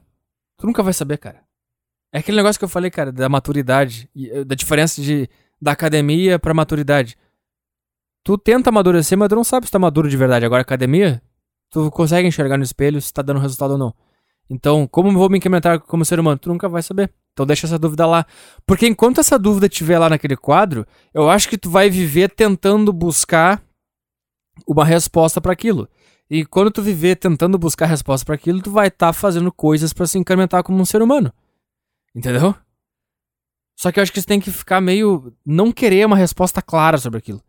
Aí outra coisa que tu fala aqui, ó, se eu não tenho habilidades ou nada que eu goste. Sei lá, eu botaria mais, mais essa dúvida. O que, que eu gosto? Deixa lá no quadro. Deixa lá, não fica tentando achar alguma coisa que tu gosta agora. Deixa aquela dúvida no quadro. E vive com aquele quadro aceso. Com a luz acesa naquele quadro durante teu, teu dia. E assim tu vai indo, cara. E é isso. Como vou descobrir coisas novas com essa minha facilidade de aprender a decorar? Eu não, eu não, eu não vejo contradição nessas duas coisas, mas se isso é uma dúvida que tu tem, deixa lá. E vai vivendo. E daqui a pouco ou tu vai entender, ou tu vai chegar com 30 anos e tu ainda vai estar com essa dúvida. E aí tu pensa, tá, deixa aí. 40 anos, não entendi? Não entendi. Morri sem entender? Morreu sem entender. Sabe, não é uma coisa que vai gerar alguma consequência, entendeu? Essa é a minha dica. Fique com a retrospectiva do podcast. Até sexta-feira que vem. E, puta, terminei meio pra baixo esse podcast. Ah, lá vem a tristeza de ter feito um podcast ruim. Que saco que é, cara. Que saco que é viver. Tá, tchau.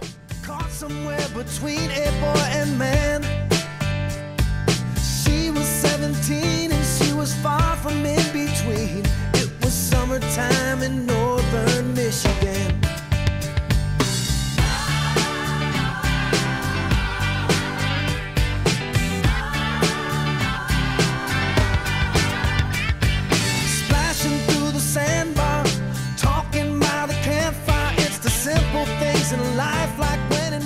Muito bem, senhoras e senhores, hoje é dia 19 de maio de 2017.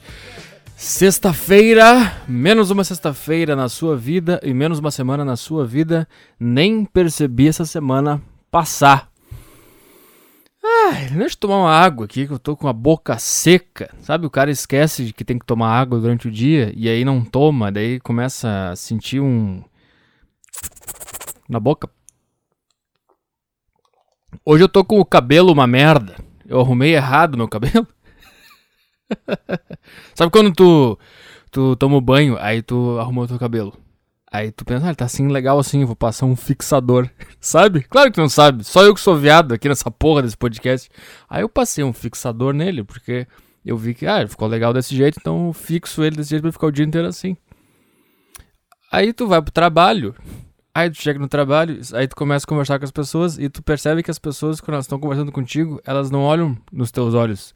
Tu percebe o olhinho dela olhando para cima. Ela, pá, olha pro teu cabelo e continua. Porque o teu cabelo tá tão merda que ele não tem como disfarçar que tá uma merda e o olho dele automaticamente olha pro cabelo merda que tu fez e que tu achou que tava legal, saiu pra rua com ele assim. Ah, aí eu tô me sentindo um tremendo de um pateta nesse dia de hoje. Sei lá o que eu fiz, cara. Eu achei que ele tava legal de um jeito. Ele tava meio molhado, assim. Meio seco, meio molhado. Ele tava. Não sei explicar, cara. Daí eu fixei ele. Ah, vamos ficar assim, foda-se, não vou arrumar ele todo. Sei lá. Dicas de moda com Arthur Petri. É isso aí. Aí os caras ficam olhando pro meu cabelinho. O olhinho assim, pá. E aí, cara, como é que tá? Pá. Quando eu falo pá, eu... é, se fosse vídeo você ia tá vendo. Foda-se. O que que tá acontecendo aí, cara? Ai, deu o negócio do Temer. Sei lá, cara. Foda-se. Foda-se. Que coisa chata. Ah, porque ele pagou não sei quem. Mas é óbvio que ele pagou não sei quem. Quem que não imaginava que tinha alguma coisa? Sabe? Até quando vocês vão ficar acreditando em política, cara? Peraí. Poli política é o futebol pro cara. Porque o futebol, o cara que acompanha futebol, ele sabe que ele tá sendo um puta ignorante, tá? Só que a política os caras criaram pra tu ser um puta ignorante e ser um puta alienado, mas achar que tu tá abalando, tendo uma opinião política e sabendo dos problemas, e tu fica o dia inteiro nessa paranoia, lendo artigo, lendo coisas, sabendo de tudo. Eles, eu não vou falar quem, eles esquematizaram tudo isso para você ser assim, tá? Tô te dizendo. Esquerda e direita, todos os debates, tudo, eles fizeram para dividir vocês. E vocês caíram. Aí vocês ficam batendo boca aí na internet, achando que. Agora, cara, eles devem estar todos numa reunião de emergência. Todos eles. Não tem, não, eles não, ninguém é inimigo, cara. Eles não são inimigos. Tu acha que, tu acha que eles realmente se odeiam? Tu acha que a, a Dilma não gosta do Aécio e o Lula não gosta do Temer? E... Eles são tudo na mesma sintonia. Todos. Todos. E aí vocês ficam comprando briga. E o pior é que quem compra briga é o pessoal da esquerda, esses militantes chato pra cacete. Eles que ficam nessas paranoia. Viu? O Temer também rouba. Ou sei lá, viu? Eu avisei. Sim, mas ninguém. Sabe que ninguém. sei lá, cara, ninguém tá nem aí. Ninguém, sei lá, ninguém vai torrar, torrar o saco. Sabe, cara, política é que, nem, é que nem futebol. Só que tem um time que tem uma torcida fanática e o outro time que os caras ficam, ah, sei lá, vou torcer pra esse time aqui só porque tem um futebol pra ver. Tá? Aí o teu time perde, o que tu tá assim, ah, foda-se, sei lá. Aí per perde e os caras do outro, da, da outra torcida que são fanáticos, eles começam a berrar na tua orelha, viu? Perdeu, teu time é uma merda. E tu fala, cara, sei lá, cara, só sei, não. Sei lá, só assistir futebol. Não sei. Sei lá. E que que eu faça? sei lá, cara. Agora todos eles, todos eles estão no, no, porão do bar, na reunião de emergência, vendo o que, que eles vão fazer. Nem sei o que saiu, saiu uma fita que ele tava comprando. Ai, cara, quer saber, cara? O sistema político ideal é uma ditadura. Tem que ter um cara só que faz as coisas e chega. Ninguém mais fala nada. Ninguém mais torra o saco e, e, e, dá opinião. E não tem mais vertente. Não tem mais. Não tem mais nada. É um cara só. Tinha que ter uma prova. Tinha que ter uma prova foda pra caralho. Assim que devia ser a eleição do presidente. Faz uma prova foda pra caralho, num, sei lá onde. Tipo Enem. E o cara que tirar a maior nota é o presidente. Pronto, tá aí. Mas Arthur, quem vai criar a prova foda pra caralho? Para ver a nota? Eu não sei. Por isso que não tem como.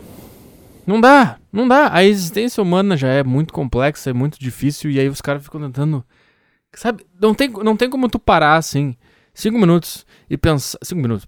Parar cinco horas e ficar conversando com um cara e tentar ser o mais honesto possível sem, sem pender para nenhum lado. E conseguir achar um sistema onde vai estar tá tudo dando certo. Ou, ou, ou menos pior possível. Todos vão ser horríveis. Todos vai dar merda. Não tem, não tem um. Democracia não funciona. Né? É, muito bizarro. Ah, vai lá, vota uns caras aí. Um país com 200 milhões de pessoas. Os caras apertam os botões numa urna. Uns caras que nem sabe de onde que surgiu. Tá, mas como é que tu tá nesse lugar? Sei lá, cara. Sabe, cara, política. Eu não consigo entender, cara. A gente não percebeu já que política não funcionou? Me diz um período da história onde as coisas estavam boas, estavam legais. Sempre tem um problema, sempre tem uns cara que enche o saco, sempre tem um outro cara que não gosta do que tá acontecendo, sempre tem, sempre tem um problema. Aí o que acontece, cara? Qualquer produto, qualquer, por exemplo, se tu tem um problema, vamos ver no teu computador, tá? Tem um problema no teu computador. Aí tu faz o quê? Tu chama um técnico de informática, tá? Aí tu chama um técnico de informática, ele dá, ele arruma o teu computador, mas não arruma muito bem. Aí ele fica meio merda. O que que tu faz? Tu pensa assim, ah, vou pegar um outro cara técnico de informática. Aí tu pega outro cara técnico de informática. Aí o cara vem e arruma um pouquinho, mas não arruma muito bem, ele fica uma merda ainda. Aí tu pensa, tu pensa, tu pensa, eu tenho que pegar outro técnico de informática, tá? Aí tu chama outro técnico de informática. Aí o cara vem e não consegue arrumar. Aí tu fica fazendo isso para sempre. para sempre. Não vai chegar uma hora que tu vai pensar, eu acho que eu vou parar de contratar técnico de informática. Porque eu, um negócio aqui. eu sei que no nome é técnico de informática, não tá funcionando. Mas a política é desde a época do Brasil colônia, que tem política, nunca nada funcionou e continua. 2017, qual é a solução que as pessoas acham pro planeta? Política. É, leis, governos e pessoas de terno e gravata. Para sempre vai ser isso. Nunca vai parar e pensar, talvez esse negócio de política seja uma enganação. Talvez isso não seja o negócio. É o único, é o único serviço que não funciona que nunca funcionou no, na história do planeta e que continua sendo a solução para tudo. E daí, depois que o cara tenta consertar o teu notebook por 15 vezes, tu continua não só acreditando que tu ainda tem que contratar um técnico de informática, mas tu ainda defende e fala: "Ah, eu sei, eu não sou alienado, eu estou as pessoas têm que se informar sobre política, porque as pessoas são muito alienadas, o povo brasileiro não se importa com política, ele é muito alienado". Não, não, não. O povo brasileiro, ele é alienado e, portanto, ele se importa com política. Ele não se importa com coisas verdadeiras da que vem da alma, que não consegue se olhar no espelho e pensar na, na sua individualidade, nas pequenas coisas que ele, que ele pode fazer. Ele não tem, ele não é tudo, ai, a política, a política, a política eu não sei, eu vou chorar aqui agora. O que, que é isso? Sei lá, cara. Nada vai mudar, nada vai dar certo. Na eh, eleição de 2018 não vai funcionar. E tem outra coisa também que tu percebe quando tu começa a olhar a história do Brasil, que eu tô, eu tô vendo por cima, porque eu tô trabalhando com isso. Sempre tem um cara que vai ser o cara que vai salvar. Sempre tem um cara que é o cara foda pra caralho. Sempre. E aí acontece o quê? Aí ele toma o poder e aí não faz nada. Daí vem um outro cara. Ah, não, mas esse cara agora vai salvar.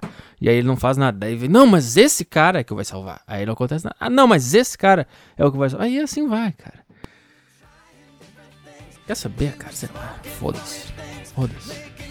Por isso que eu acho que o torcedor de futebol ele é, ele é mais honesto e ele é menos alienado que um cara envolvido em política. Foda-se.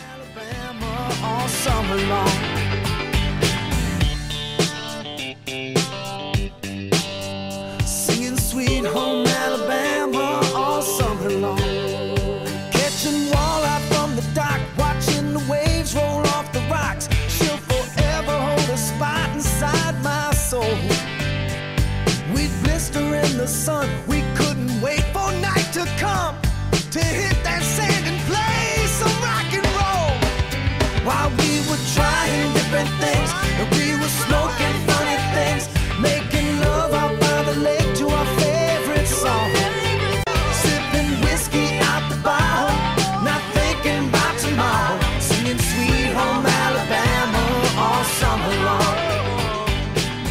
tava na rua agora voltando para casa, eu tô todo molhado. Eu queria mandar um belíssimo vai tomar no cu pra Samsung, que produz o telefone Galaxy, e que não é nem sobre o telefone quero falar, é sobre o fone de ouvido, que veio junto com esta bosta desse telefone, que é ótimo, mas o fone de ouvido. Cara, por que. Por que, que existe fone intra-auricular? Eu comprei essa bosta desse celular eu achei que ia vir um fone decente. Aí quando eu abri a caixinha, vem aquela bosta daquele fone intra-auricular que tu tem que socar, socar dentro do ouvido. Tem que fazer uma cirurgia a cada hora que tu quer tirar o fone ou colocar. Vira uma missão na tua vida. tem que pôr essa bosta. Quem é que gosta dessa bosta? Aí tu coloca o, o telefone, o telefone, o fone Cara, é um troço inacreditável, cara. Você tem que pegar um troço e socar dentro do ouvido. É que nem andar com um cotonete pela rua. Sabe? Tu inferir um cotonete, deixaria ele lá dentro. Não! O que me impressiona, que tá, que tá na minha cabeça agora, é como que tem uma indústria dessa bosta. Como que que existe um fone que tu tem que socar dentro do ouvido. Eu sempre tento, não, vou, vou resistir isso aqui, vou deixar só ali na pontinha, mas eu não consigo escutar nada.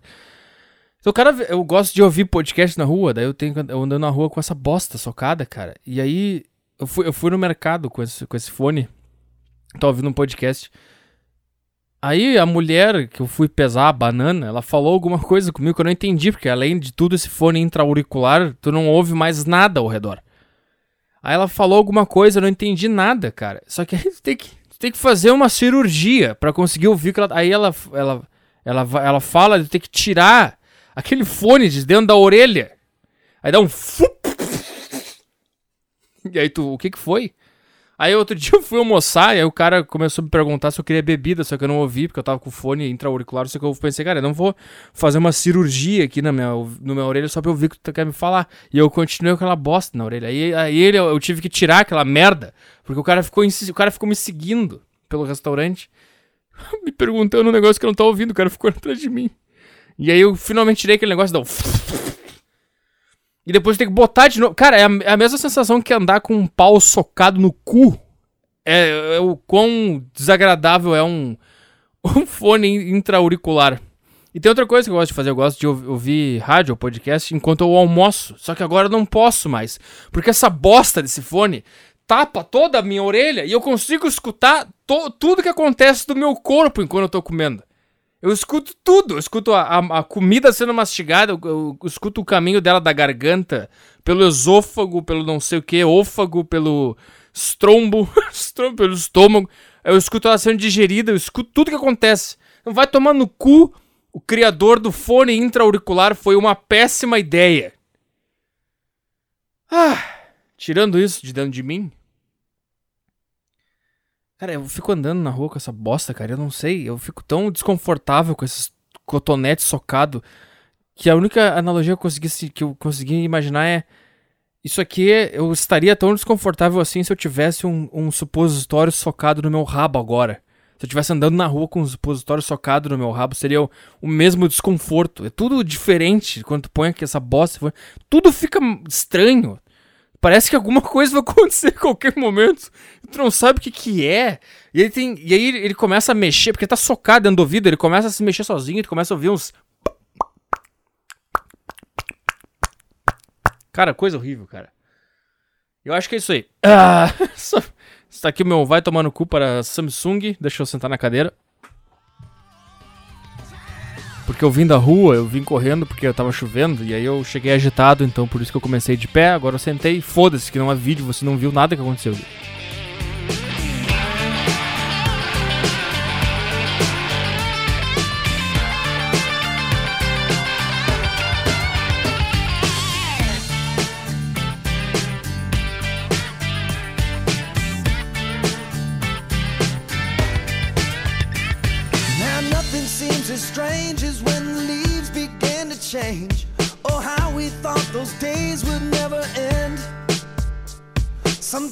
Hear that song and I'll start to sing along and think, man, I'd love to see that girl again. Man, I'd like to see that girl again.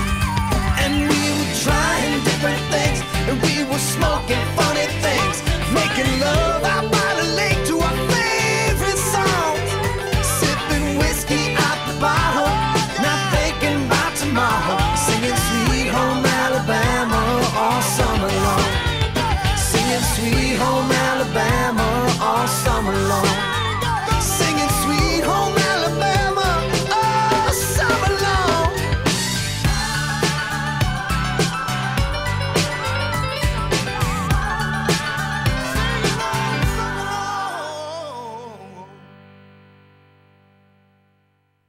Só preciso falar aqui que dia Dia 22 de junho, uh, vou, vou me apresentar em Sapucaia. Agora, eu não sei se Sapucaia do Sul, se Sapucaia ou se é a mesma cidade. Eu não tô nem aí também, eu só vou e vou embora. Vai ter o um evento depois. Dia 29, Curitiba. Vou abrir o show do Michael Kister, vá se informar. Dia 9 de julho, Chapecó tá? É isso aí, para abrir pro Maurício Meirelles. Você se informa sobre o show dele, paga lá 200 reais e foda-se também, não quiser ir, não vai, não me enche meu saco. Por falar em stand-up comedy, uh, me apresentei no dia 2, uh, na última sexta-feira, tô rotando demais essa orelha, desculpa. Uh, me apresentei dia 2 aqui num bar. E. Ah, cara, e eu, eu odeio comediante, eu odeio stand-up, eu odeio artista, eu odeio esses caras, tudo. Eu queria, eu queria matar todo mundo porque eles são tudo uns viado do caralho. Esses caras não vivem a comédia, eles querem fazer comédia, sabe? Eu não, não tô falando que eu sou o melhor cara do mundo, mas pelo menos Tu não pode levar nada que acontece na vida a sério. Nada, absolutamente nada. Tem que olhar pro chão, tem que enxergar que aquilo ali não faz o menor sentido. Que tu tem duas pernas e tá pisando num troço de umas pedras que um cara botou, não sei quantos mil anos atrás, um cara colocou umas pedras num, num chão que tinha terra antes, agora tá andando por aí. Começa por aí a loucura da vida. Tá? Essa já come... Nada tem qualquer sentido. Por que, que eu tô brabo? Porque é o seguinte, cara. Primeiro que os caras já ficaram puto comigo porque eu anunciei o meu show como se fosse o meu stand-up solo. Uau, o que, que vai acontecer? Hein? O pessoal vai lá me ver e vai ter ou mais três comediantes e eles vão pensar: ah, não, então eu vou embora. Ai, cara. Ai, cara, puta que pariu.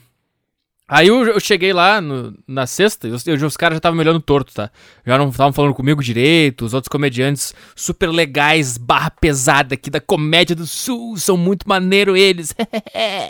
A gente faz a piadinha aqui, diferença do rico e do pobre. É, diferença entre mães. que eu sou muito legal. Porque eu nasci eu era pobre. É. É. Porque meu, meu pinto é muito pequeno, mano, tá ligado? Mano.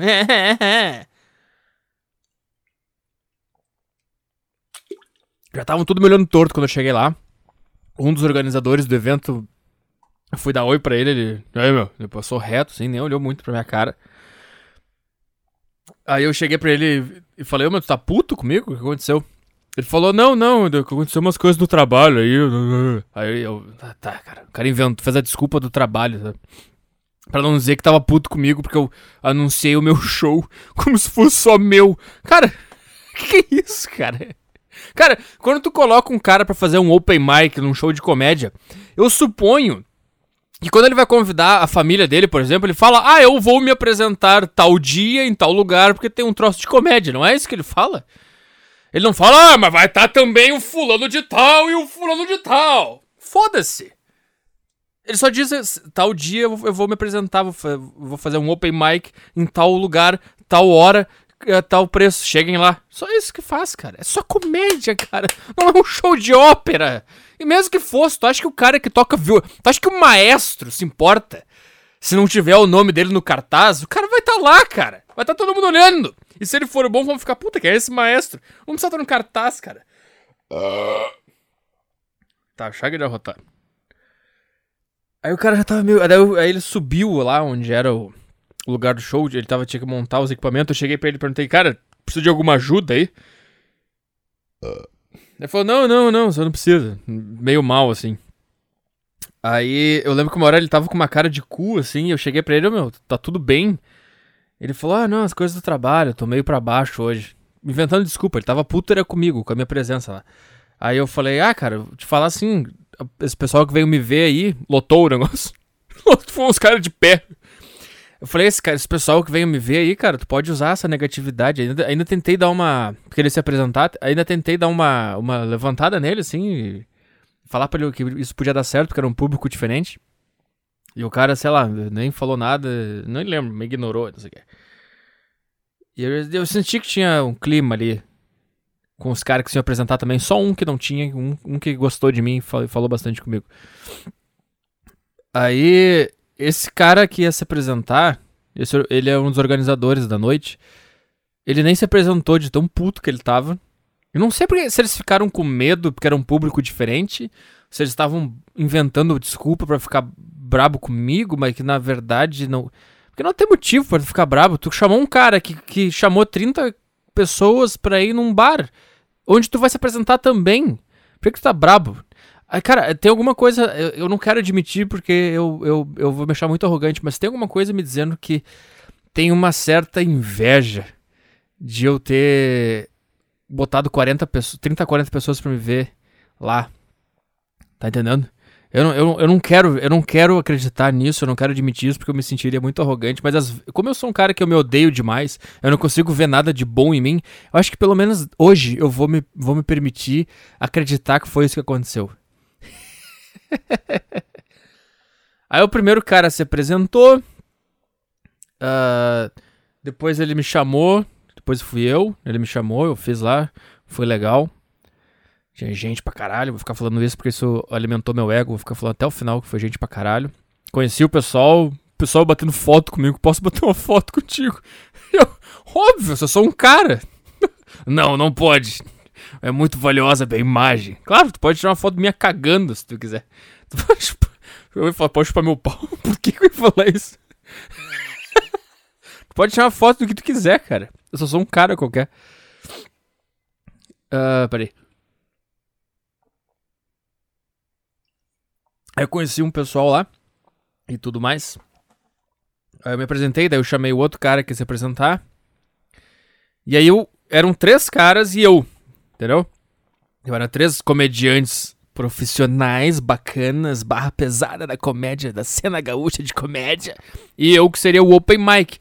Aí um dos caras não se apresentou. Ele só abriu, introduziu Uh, não fez o texto dele, não fez nada. O cara. Eu, não, eu acho que eles ficaram com um pouco de medo, porque era um público diferente, eu não sei.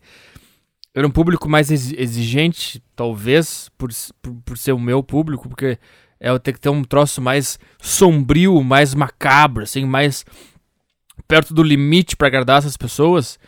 E eles têm um, uma comédia completamente inofensiva, entendeu? Não é nem um pouco agressiva, é só é só bobagem, cara. É comédia do Multishow, é comédia do, Comedy Central, sabe? Não tem soco na cara, loucura. Bom, pode ser isso, não sei. Mas daí que aconteceu, cara? Aí eu me apresentei, fui bem, eu chamei outro cara, o cara foi bem também, o, o meu, o meu público gostou dele, porque ele também é cheio de problema mental e tal. E depois ele, o cara chama todo mundo no palco pra dar as últimas palavras. Uh, daí isso foi uma coisa legal, eu, eu, eu, homenageei, eu não vou falar o nome só pra não dar problema, mas eu homenageei o meu ouvinte uh, que se matou em 2015 ou 2016, que deu um rolo lá, se você procurar no YouTube, é Tadeu, Saco Cheio Podcast Tadeu. Homenageei ele, cara. É, eu falei pro pessoal que tá se sentindo perdido na vida, cara, que é isso aí que tu tem que sentir mesmo, tá certo, não tá errado. Não acho que isso tá errado por estar tá se sentindo perdido, se sentindo triste, é exatamente isso que tu devia estar tá sentindo. E se tu tá pensando em se matar por causa disso, eu posso te dizer aqui por experiência própria que não é por esse motivo. Eu não digo que não tem motivo para se matar, eu acho que tem motivo pra caralho, e um deles é eu tô afim. Esse é o primeiro motivo que, que o cara pode ter para se matar, e foda-se, ninguém tem que falar nada. Mas tu tá agoniado e, e, e tá, tá, não consegue se encontrar e tudo é confuso, tô até pensando em se matar por causa disso, eu acho que não é por aí. E, e aí eu falei, eu queria que ele tivesse aqui hoje para ver o que, que isso aqui se tornou, uh, porque ele fazia parte, querendo ou não, desse grupo de pessoas que, que são excluídas, é, são excluídas da sociedade e uh, até por, em, como eu digo, como é que eu vou dizer, eles também são excluídos no sentido de não ter produto para consumir, porque é tudo muito falso, a comédia é muito falsa, a televisão é muito falsa, o rádio é muito falso, todo mundo cheio de máscara e cheio de, de ai ai ai para falar as coisas, não pode falar isso, não pode falar aquilo, ninguém é verdadeiro, entendeu? E essas pessoas que são assim, que é a galera que me ouve, é um pessoal que quer o cara verdadeiro, não interessa se ele tá falando uma coisa certa, uma coisa errada. Se o cara me falar que 2 mais 2 é igual a 5, mas ele me falar com do coração dele, se eu sentir que ele tá falando, que tá vindo sincero do cérebro dele, é esse cara que eu quero ouvir. Porque no final das contas, a gente não se importa se 2 mais 2 é igual a 5 ou não. Porque foda-se. Porque eu tô, a gente tá cansado de ter que viver personagem lá fora, no trabalho, na escola, na faculdade, dentro da própria família. A gente tem que inventar um personagem para conseguir viver em sociedade. Em algum lugar essa loucura tem que se, tem que se ser expressa, cara. E eu acho que eu comecei a fazer isso e eu juntei essas pessoas que também queriam isso, ou elas não querem se expressar, mas elas querem alguém que expresse aquilo para elas se sentirem mais confortáveis no mundo. E eu acho que é isso que eu tô fazendo aqui. Eu acho, não sei, eu posso estar enganado. E isso me emociona e eu lembrei dele e eu pensei, cara, como eu queria que ele tivesse aqui, cara, porque quando eu comecei, a, a época que esse cara acompanhou, a gente era uns caras isolados mesmo, assim. Era um cara lá, um cara aqui, era eu, aí tinha um cara que mandava uma mensagem, e aí e começou a crescer esse, esse pessoal, assim, cara.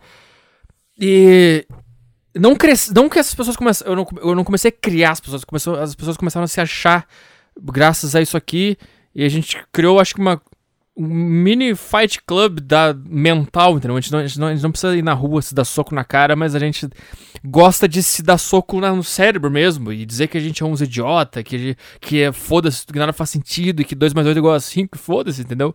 Mas na diversão, na, na, na loucura, eu falei lá, não, eu, eu não falei assim, exatamente assim, lá, mas eu, eu prestei essa homenagem e falei pro pessoal, eu sei que vocês enxergam um mundo muito cinza, eu também vejo, e, mas ele é cinza, não se desespere por causa disso, não, não pense em se matar por causa disso. E, e aí, as pessoas que me acompanham entenderam, mas chocou um pouco os comediantes barra pesada aqui da cena da comédia. Os caras ficaram meio assim. E aí depois eu falei assim, quem é que vem aqui para me ver? Aí todo mundo levantou a mão, o bar inteiro levantou a mão. Aí eu fiz uma piada com o organizador do evento e falei, ah, depois a gente vê o negócio do cachê aí, hein? E todo mundo começou a rir. Beleza. Pera aí que eu vou tomar meu monster aqui.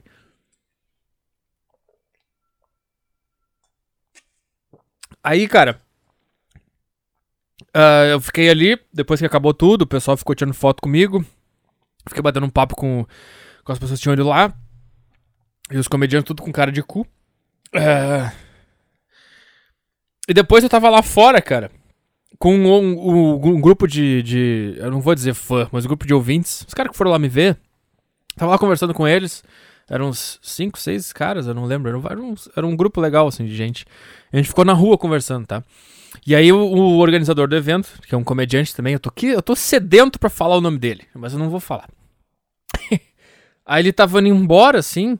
Aí eu, aí eu falei. Ah, falou aí, cara. Uh, eu perguntei assim, cara, como é que é o negócio do cachê? Será que não rola aí? Aí ele falou: "Ah, vou te falar, é assim, a gente não a gente não paga, a gente não paga open, não é, não é costume pagar open, mas eu vou ver com o pessoal". Ele falou isso pra mim. Aí eu falei: "Ah, não rola aí uns 50 pila?" Eu não sei se eu falo no Brasil 50 pila, né? 50 reais, 50 conto. Porque cada pessoa que foi lá pra me ver pagou 10 reais. Ou seja, se foram 30 pessoas, os caras lucraram 300 reais. Por causa de mim. E aí eu só perguntei se não rolava 50 reais. Só que na minha cabeça, cara, o cara é comediante. Se o cara é comediante, o cara não leva nada a sério. Esse é o princípio. A vida não tem qualquer sentido. Nada faz sentido, nada pode te ofender, nada pode te incomodar. Tu é comediante ou filha de uma puta. Pelo menos tu diz que é. Eu não digo que eu sou. Eu tenho ódio de falar que eu sou. Eu só digo, eu tento fazer stand-up. É isso que eu falo. E eu, eu, sei lá, cara, aí eu falei isso pro cara e o cara se ofendeu. Na hora ele não se ofendeu, porque ele é uma mulher Cara, parece a minha ex-namorada. Deixa, sabe, tu fala um negócio pra tua namorada, aí na hora incomoda ela, mas ela não fala que incomodou ela. Aí ela espera passar três dias para te falar que incomodou. E aí tu fica, por que não me falou na hora? Mas tu entende, porque é mulher, é normal, tá? É mulher, é um ser diferente de mim. Ela, ela, ela funciona diferente. Agora, um cara fazer isso, um homem, porra, me fala na hora tu ficou puto, me fala na hora. Não fica. Sabe? O que aconteceu, cara? Vamos lá que eu tô ficando puto. Aí o que aconteceu? Eu perguntei isso, o cara, o cara falou: ah, não, vou ver com o pessoal. Aí beleza. Aí no dia seguinte, cara. Eu tava aqui pensando, cara, foram de 30 a 40 pessoas pagaram 10 reais. Será que é um absurdo eu sugerir que talvez eu possa pegar 50 reais desses 300, 400 reais? Será que isso aqui é o fim do mundo? Eu comecei a pensar, não, não é. Aí eu mandei mensagem pro outro organizador, que também é comediante, entre aspas, uh, e mandei assim, cara é, eu não sei como é que funciona o negócio de dinheiro em show de comédia, assim, mas eu tava pensando. Eu, eu, mandei um áudio mais ou menos assim. Se tu pudesse me dizer se não rolava eu pegar um pouco do dinheiro. O cara mandou um áudio de dois minutos e meio, mas sabe quando o cara fica tão nervoso? Aqui é o negócio, porque ele sabe que eu mereço. Tá, mas eles inventaram essa regra. A gente não paga pra open mic. Tá, cara, o cara trouxe 40 pessoas do nada. Eu não tenho família, não tenho amigo. Eu trouxe 40 pessoas. Eu acho que eu mereço pelo menos um real dessa buceta que vocês ganharam. Aí o cara me mandou um áudio de dois minutos e meio. Aí, sabe quando o cara tá tão nervoso que o cara repete a mesma informação de várias formas diferentes? Aí ele, ele, fala, ele fala assim: Cara, não é costume, não é cultura na cena da comédia pagar open. Mas, enfim, é, a gente não faz isso. Ninguém nunca foi pago sendo open. Então, cara, agora vou repetir a, a, a, a frase pela terceira a informação pela terceira vez. É, não é uma coisa que a gente faz assim. É, ninguém no Brasil ganha é, cachê por fazer open mic. Ah, a gente juntou o dinheiro e pagou o cara lá que foi lá fazer e, e blá blá blá, e pagou o Uber. Não, começou a enrolar assim. O cara repetiu a mesma informação de que não, paga, não ia pagar. Era só falar, não, cara. O evento é teu, cara. Eu, eu fui trouxa de não ter feito meu próprio evento e fazer o teu. Eu que me foda. É isso que eu devia ter falado. Cara, tu é burro. Tu tem 40 caras que, pode, que vão ir te ver num bar. Por que, que tu não fez no sábado essa tua merda? Por que, que tu não tu fez no meu? Eu vou pegar o dinheiro, vai te fuder. Ele devia ter falado isso pra mim. É isso que eu quero ouvir, cara. Eu quero um. Porra! Eu quero que tu seja verdadeiro comigo, não fica mentindo. Ai, não fica. Sabe? Que que, por que tu tá nervoso, cara? Me manda merda e fala que eu sou um idiota. Que eu levei 40. É, é que nem eu abri uma cafeteria, tá? Aí o cara, ah, eu posso ir na tua cafeteria? E eu falo, claro que pode. Aí o cara vem e traz 40 caras pra tomar o meu café. Aí. Depois que o cara vai embora, o cara fala: Ah, eu levei 40 caras na tua cafeteria aí, tu não pode me dar um pouco do dinheiro? Eu falo, não, Tu que quis trazer os caras da minha cafeteria. Esses caras são tão burros, são tão filha de uma puta que eu tô tendo que inventar um argumento para me fuder na história. De tão filha da puta que esses caras são. Tomara que escute isso aqui também e me exclua da cena da comédia do Rio Grande do Sul. Quero que vocês se fodam também. Caralho. Vai se fuder, cara. Você ainda não entendeu porque eu tô bravo. Aí, esse cara foi mais de boa. Ele me explicou cinco vezes que não ia poder pagar. Aí um outro, o outro cara que tava na noite também, eu mandei uma mensagem pra ele no dia seguinte, falei assim: Cara, me manda as fotos de ontem. E o cara me ignorou. E daqui a pouco o cara mandou um puta texto, cara. Eu vou ler isso aqui, eu vivo esse texto aqui. Pera aí. Eu vou até 30 minutos com esse assunto aqui, tá? É. Que eu tenho mais coisa para falar. Olha, olha isso aqui, cara. Eu vou achar esse filho da puta aqui, cara. Cadê esse merda aqui? Eu vou falar quem é. O Gil Lisboa. Foda-se, falei. Foda-se. Só não vai no Facebook do cara encher o saco dele. Mas, cara, olha, olha o. Eu mandei. Ô bicho, manda as fotinhos de ontem. Aí o cara mandou um puta áudio. Será que eu boto ao vivo isso aqui? Vamos botar? Olha isso aqui. Coisa, beleza? Tudo bem? Olha só. Ai, merda, botei a minha. Beleza, tudo bem? Olha só. Uh, não sei se tu tá ligado como é que funciona uh, no meio do, da comédia e tal, mas eu vou te dar uma explicada. É, o que tu fez ontem, uh, na outra vez que tu fez, foi um open mic. Tá, o que, que é isso? É quando. Olha esse cara, meu. O cara vai me dar uma explicação antropológica do que, que é a comédia.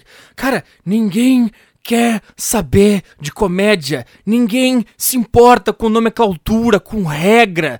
Comédia não tem regra, cara. O que você fez ontem foi um open mic. Isso acontece desde 1990, quando o George Carlin começou, e o Lenny Bruce, e depois veio... Cala a boca, cara. Cara, stand-up comedy é que nem xadrez, cara. Pode ser extremamente interessante pro cara que tá jogando, mas provavelmente vai ser muito chato pro cara que tá em volta olhando, cara. Então quando tu, tu cria uma cena de comédia, é que nem tu criar uma cena de xadrez. As pessoas não gostam, é chato. Ele, ele tem a possibilidade de ser interessantíssimo durante 10 segundos quando o cara fizer uma movimentação que ninguém esperava. Claro que pode, mas ah, no resto vai ser dois caras olhando pra um pensando em como ser genial num determinado ponto. E, e aí todo mundo vai ficar em volta assim, puta, que coisa chata. E a mesma coisa que tu fazer um, uma, uma noite num bar. Venham ver o xadrez acontecendo! Hoje, nove e meia da noite, o xadrezista vai jogar. As pessoas que pensam. Ah, cara, vamos lá, vamos lá. Eu vou, eu, mas elas não vão para ver o xadrez. Elas não vão ver para. Elas não vão para ver a comédia. Elas vão porque. Ah, daí eu chamo meu amigo aqui, chamo a mulher que eu tô no Tinder, chamo minha namorada, chamo minha família. Tem um cara que vai vir da outra cidade nesse fim de semana. Daí a gente vai lá. Apesar da comédia. Se a comédia der certo, for legal, beleza. Se não for, eu saio com meu amigo. É isso, cara. É que nem fazer um xadrez. Aí tu, tu convida. Ah, vai ter os caras jogando xadrez. Os caras. Pessoas vão pensar assim: ah, tá, eu vou lá nesse bar, eu vou levar a mulher do Tinder, eu vou levar o cara que veio me visitar, mas aí se, se rolar uma jogada do caralho no xadrez, vai ser uma coisa a mais pra nossa noite. Se não rolar, foda-se. Não é isso, cara, ninguém tá nem aí pra essa bosta, cara. E se as pessoas começarem a ficar entediadas, isso é uma coisa que eu vejo. Ah, o público estava ruim hoje, não estavam prestando atenção. Sim, porque tem dois caras jogando xadrez, quieto, olhando pro tabuleiro, não tá interessante. E as pessoas estão olhando aquela merda, daqui a pouco começa a ficar chato, é a mesma coisa, cara. É a mesma bosta. Aí o cara começou a me dar uma. Eu não vou botar inteiro aqui porque ele é meio longo. O cara começou a me dar uma explicação, cara. Olha só. Um comediante que tem uma noite, tipo eu, Rafa Gomes e o Thiago Oliveira, a gente abre espaço para um cara que está começando, um cara que quer começar no stand-up, tá? É, isso é, é, basicamente isso que, que é o Open Mic. Aí a gente vai lá, abre espaço para alguém que quer começar e a gente cede o espaço. Só que é o seguinte, uh, o, que, o, que, o que eu acho que não, não, não rolou de entendimento em tudo isso é que o Open Mic ele está ganhando uma oportunidade de fazer um show. Tipo assim, se a gente não libera esse espaço, é, não tem show pro Open Mic. se não libera, eu faço no sábado. Pronto, vai 40 pessoas igual. Mas tá entendendo o, o tom que ficou isso aqui? Só porque. E esse é o problema. esse é o que fiquei puto. Na hora que eu pedi o cachê, eu não tava fazendo maldade. Pra mim, eu, eu, na minha cabeça fazia lógica, porque eu convidei 30. Eu, eu convidei o caralho. 30 pessoas, a 40, 30 a 40 pessoas foram lá me ver. Pra mim fazia sentido que eu ganhasse 50 conto. Pra mim fazia sentido que eu ganhasse todo o dinheiro. Mas como era dividido, tinham outras pessoas e os caras organizavam, o cara leva o equipamento, ele tem o microfone, ele leva a mesa de som, ele leva uh, o amplificador, claro. Por isso que eu até falei, não rola 50 reais, eu tentei ser até bem humilde, assim, cara, porque na minha cabeça não era um absurdo. Eu, te, eu pedi. Aí o cara, o cara falou, eu vou ver com o pessoal.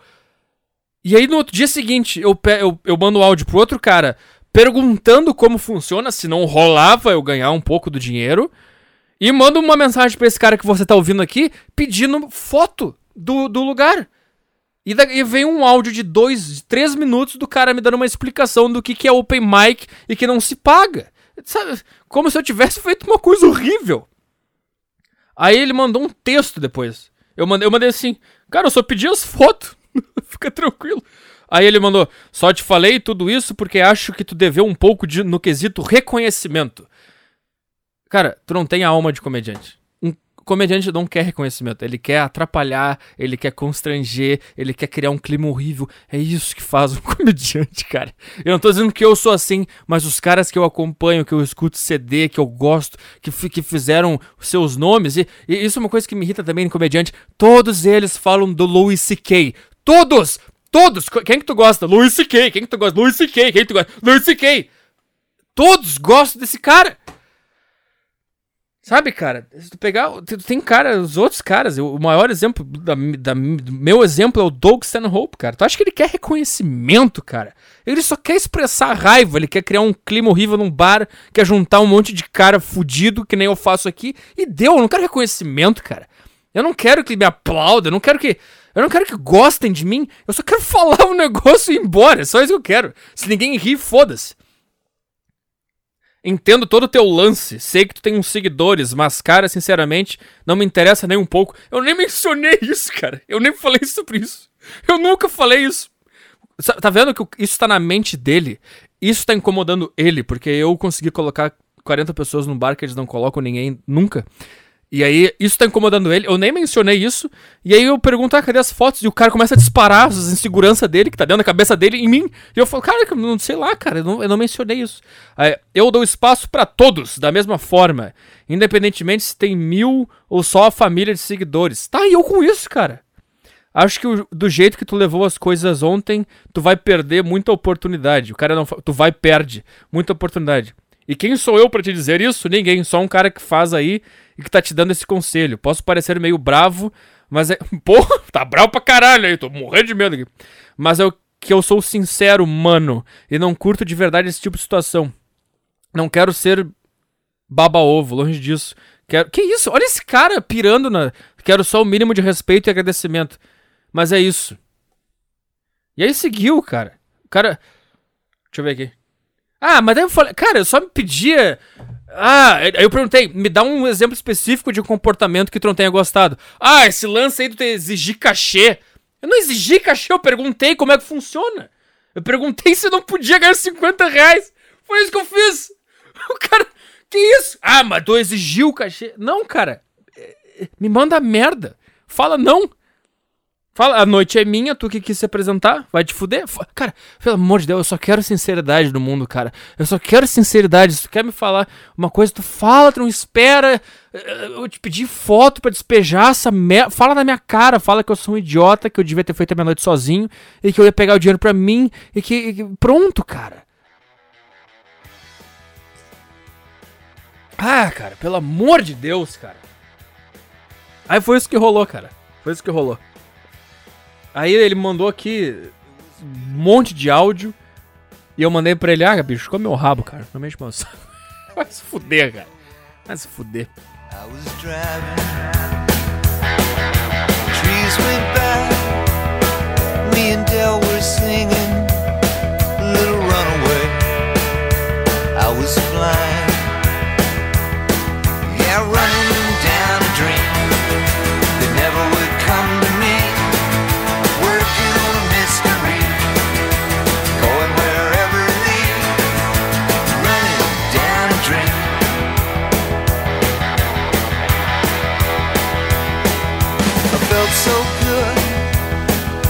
anything was possible. Hit cruise control and rub my eyes.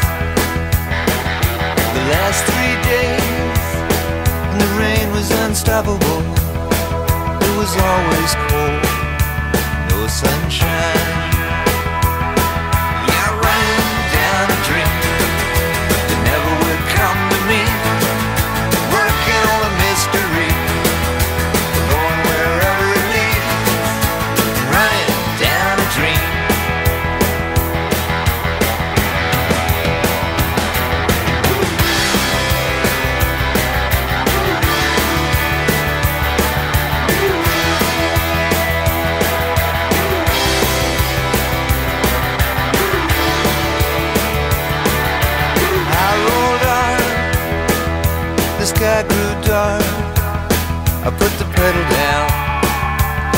Some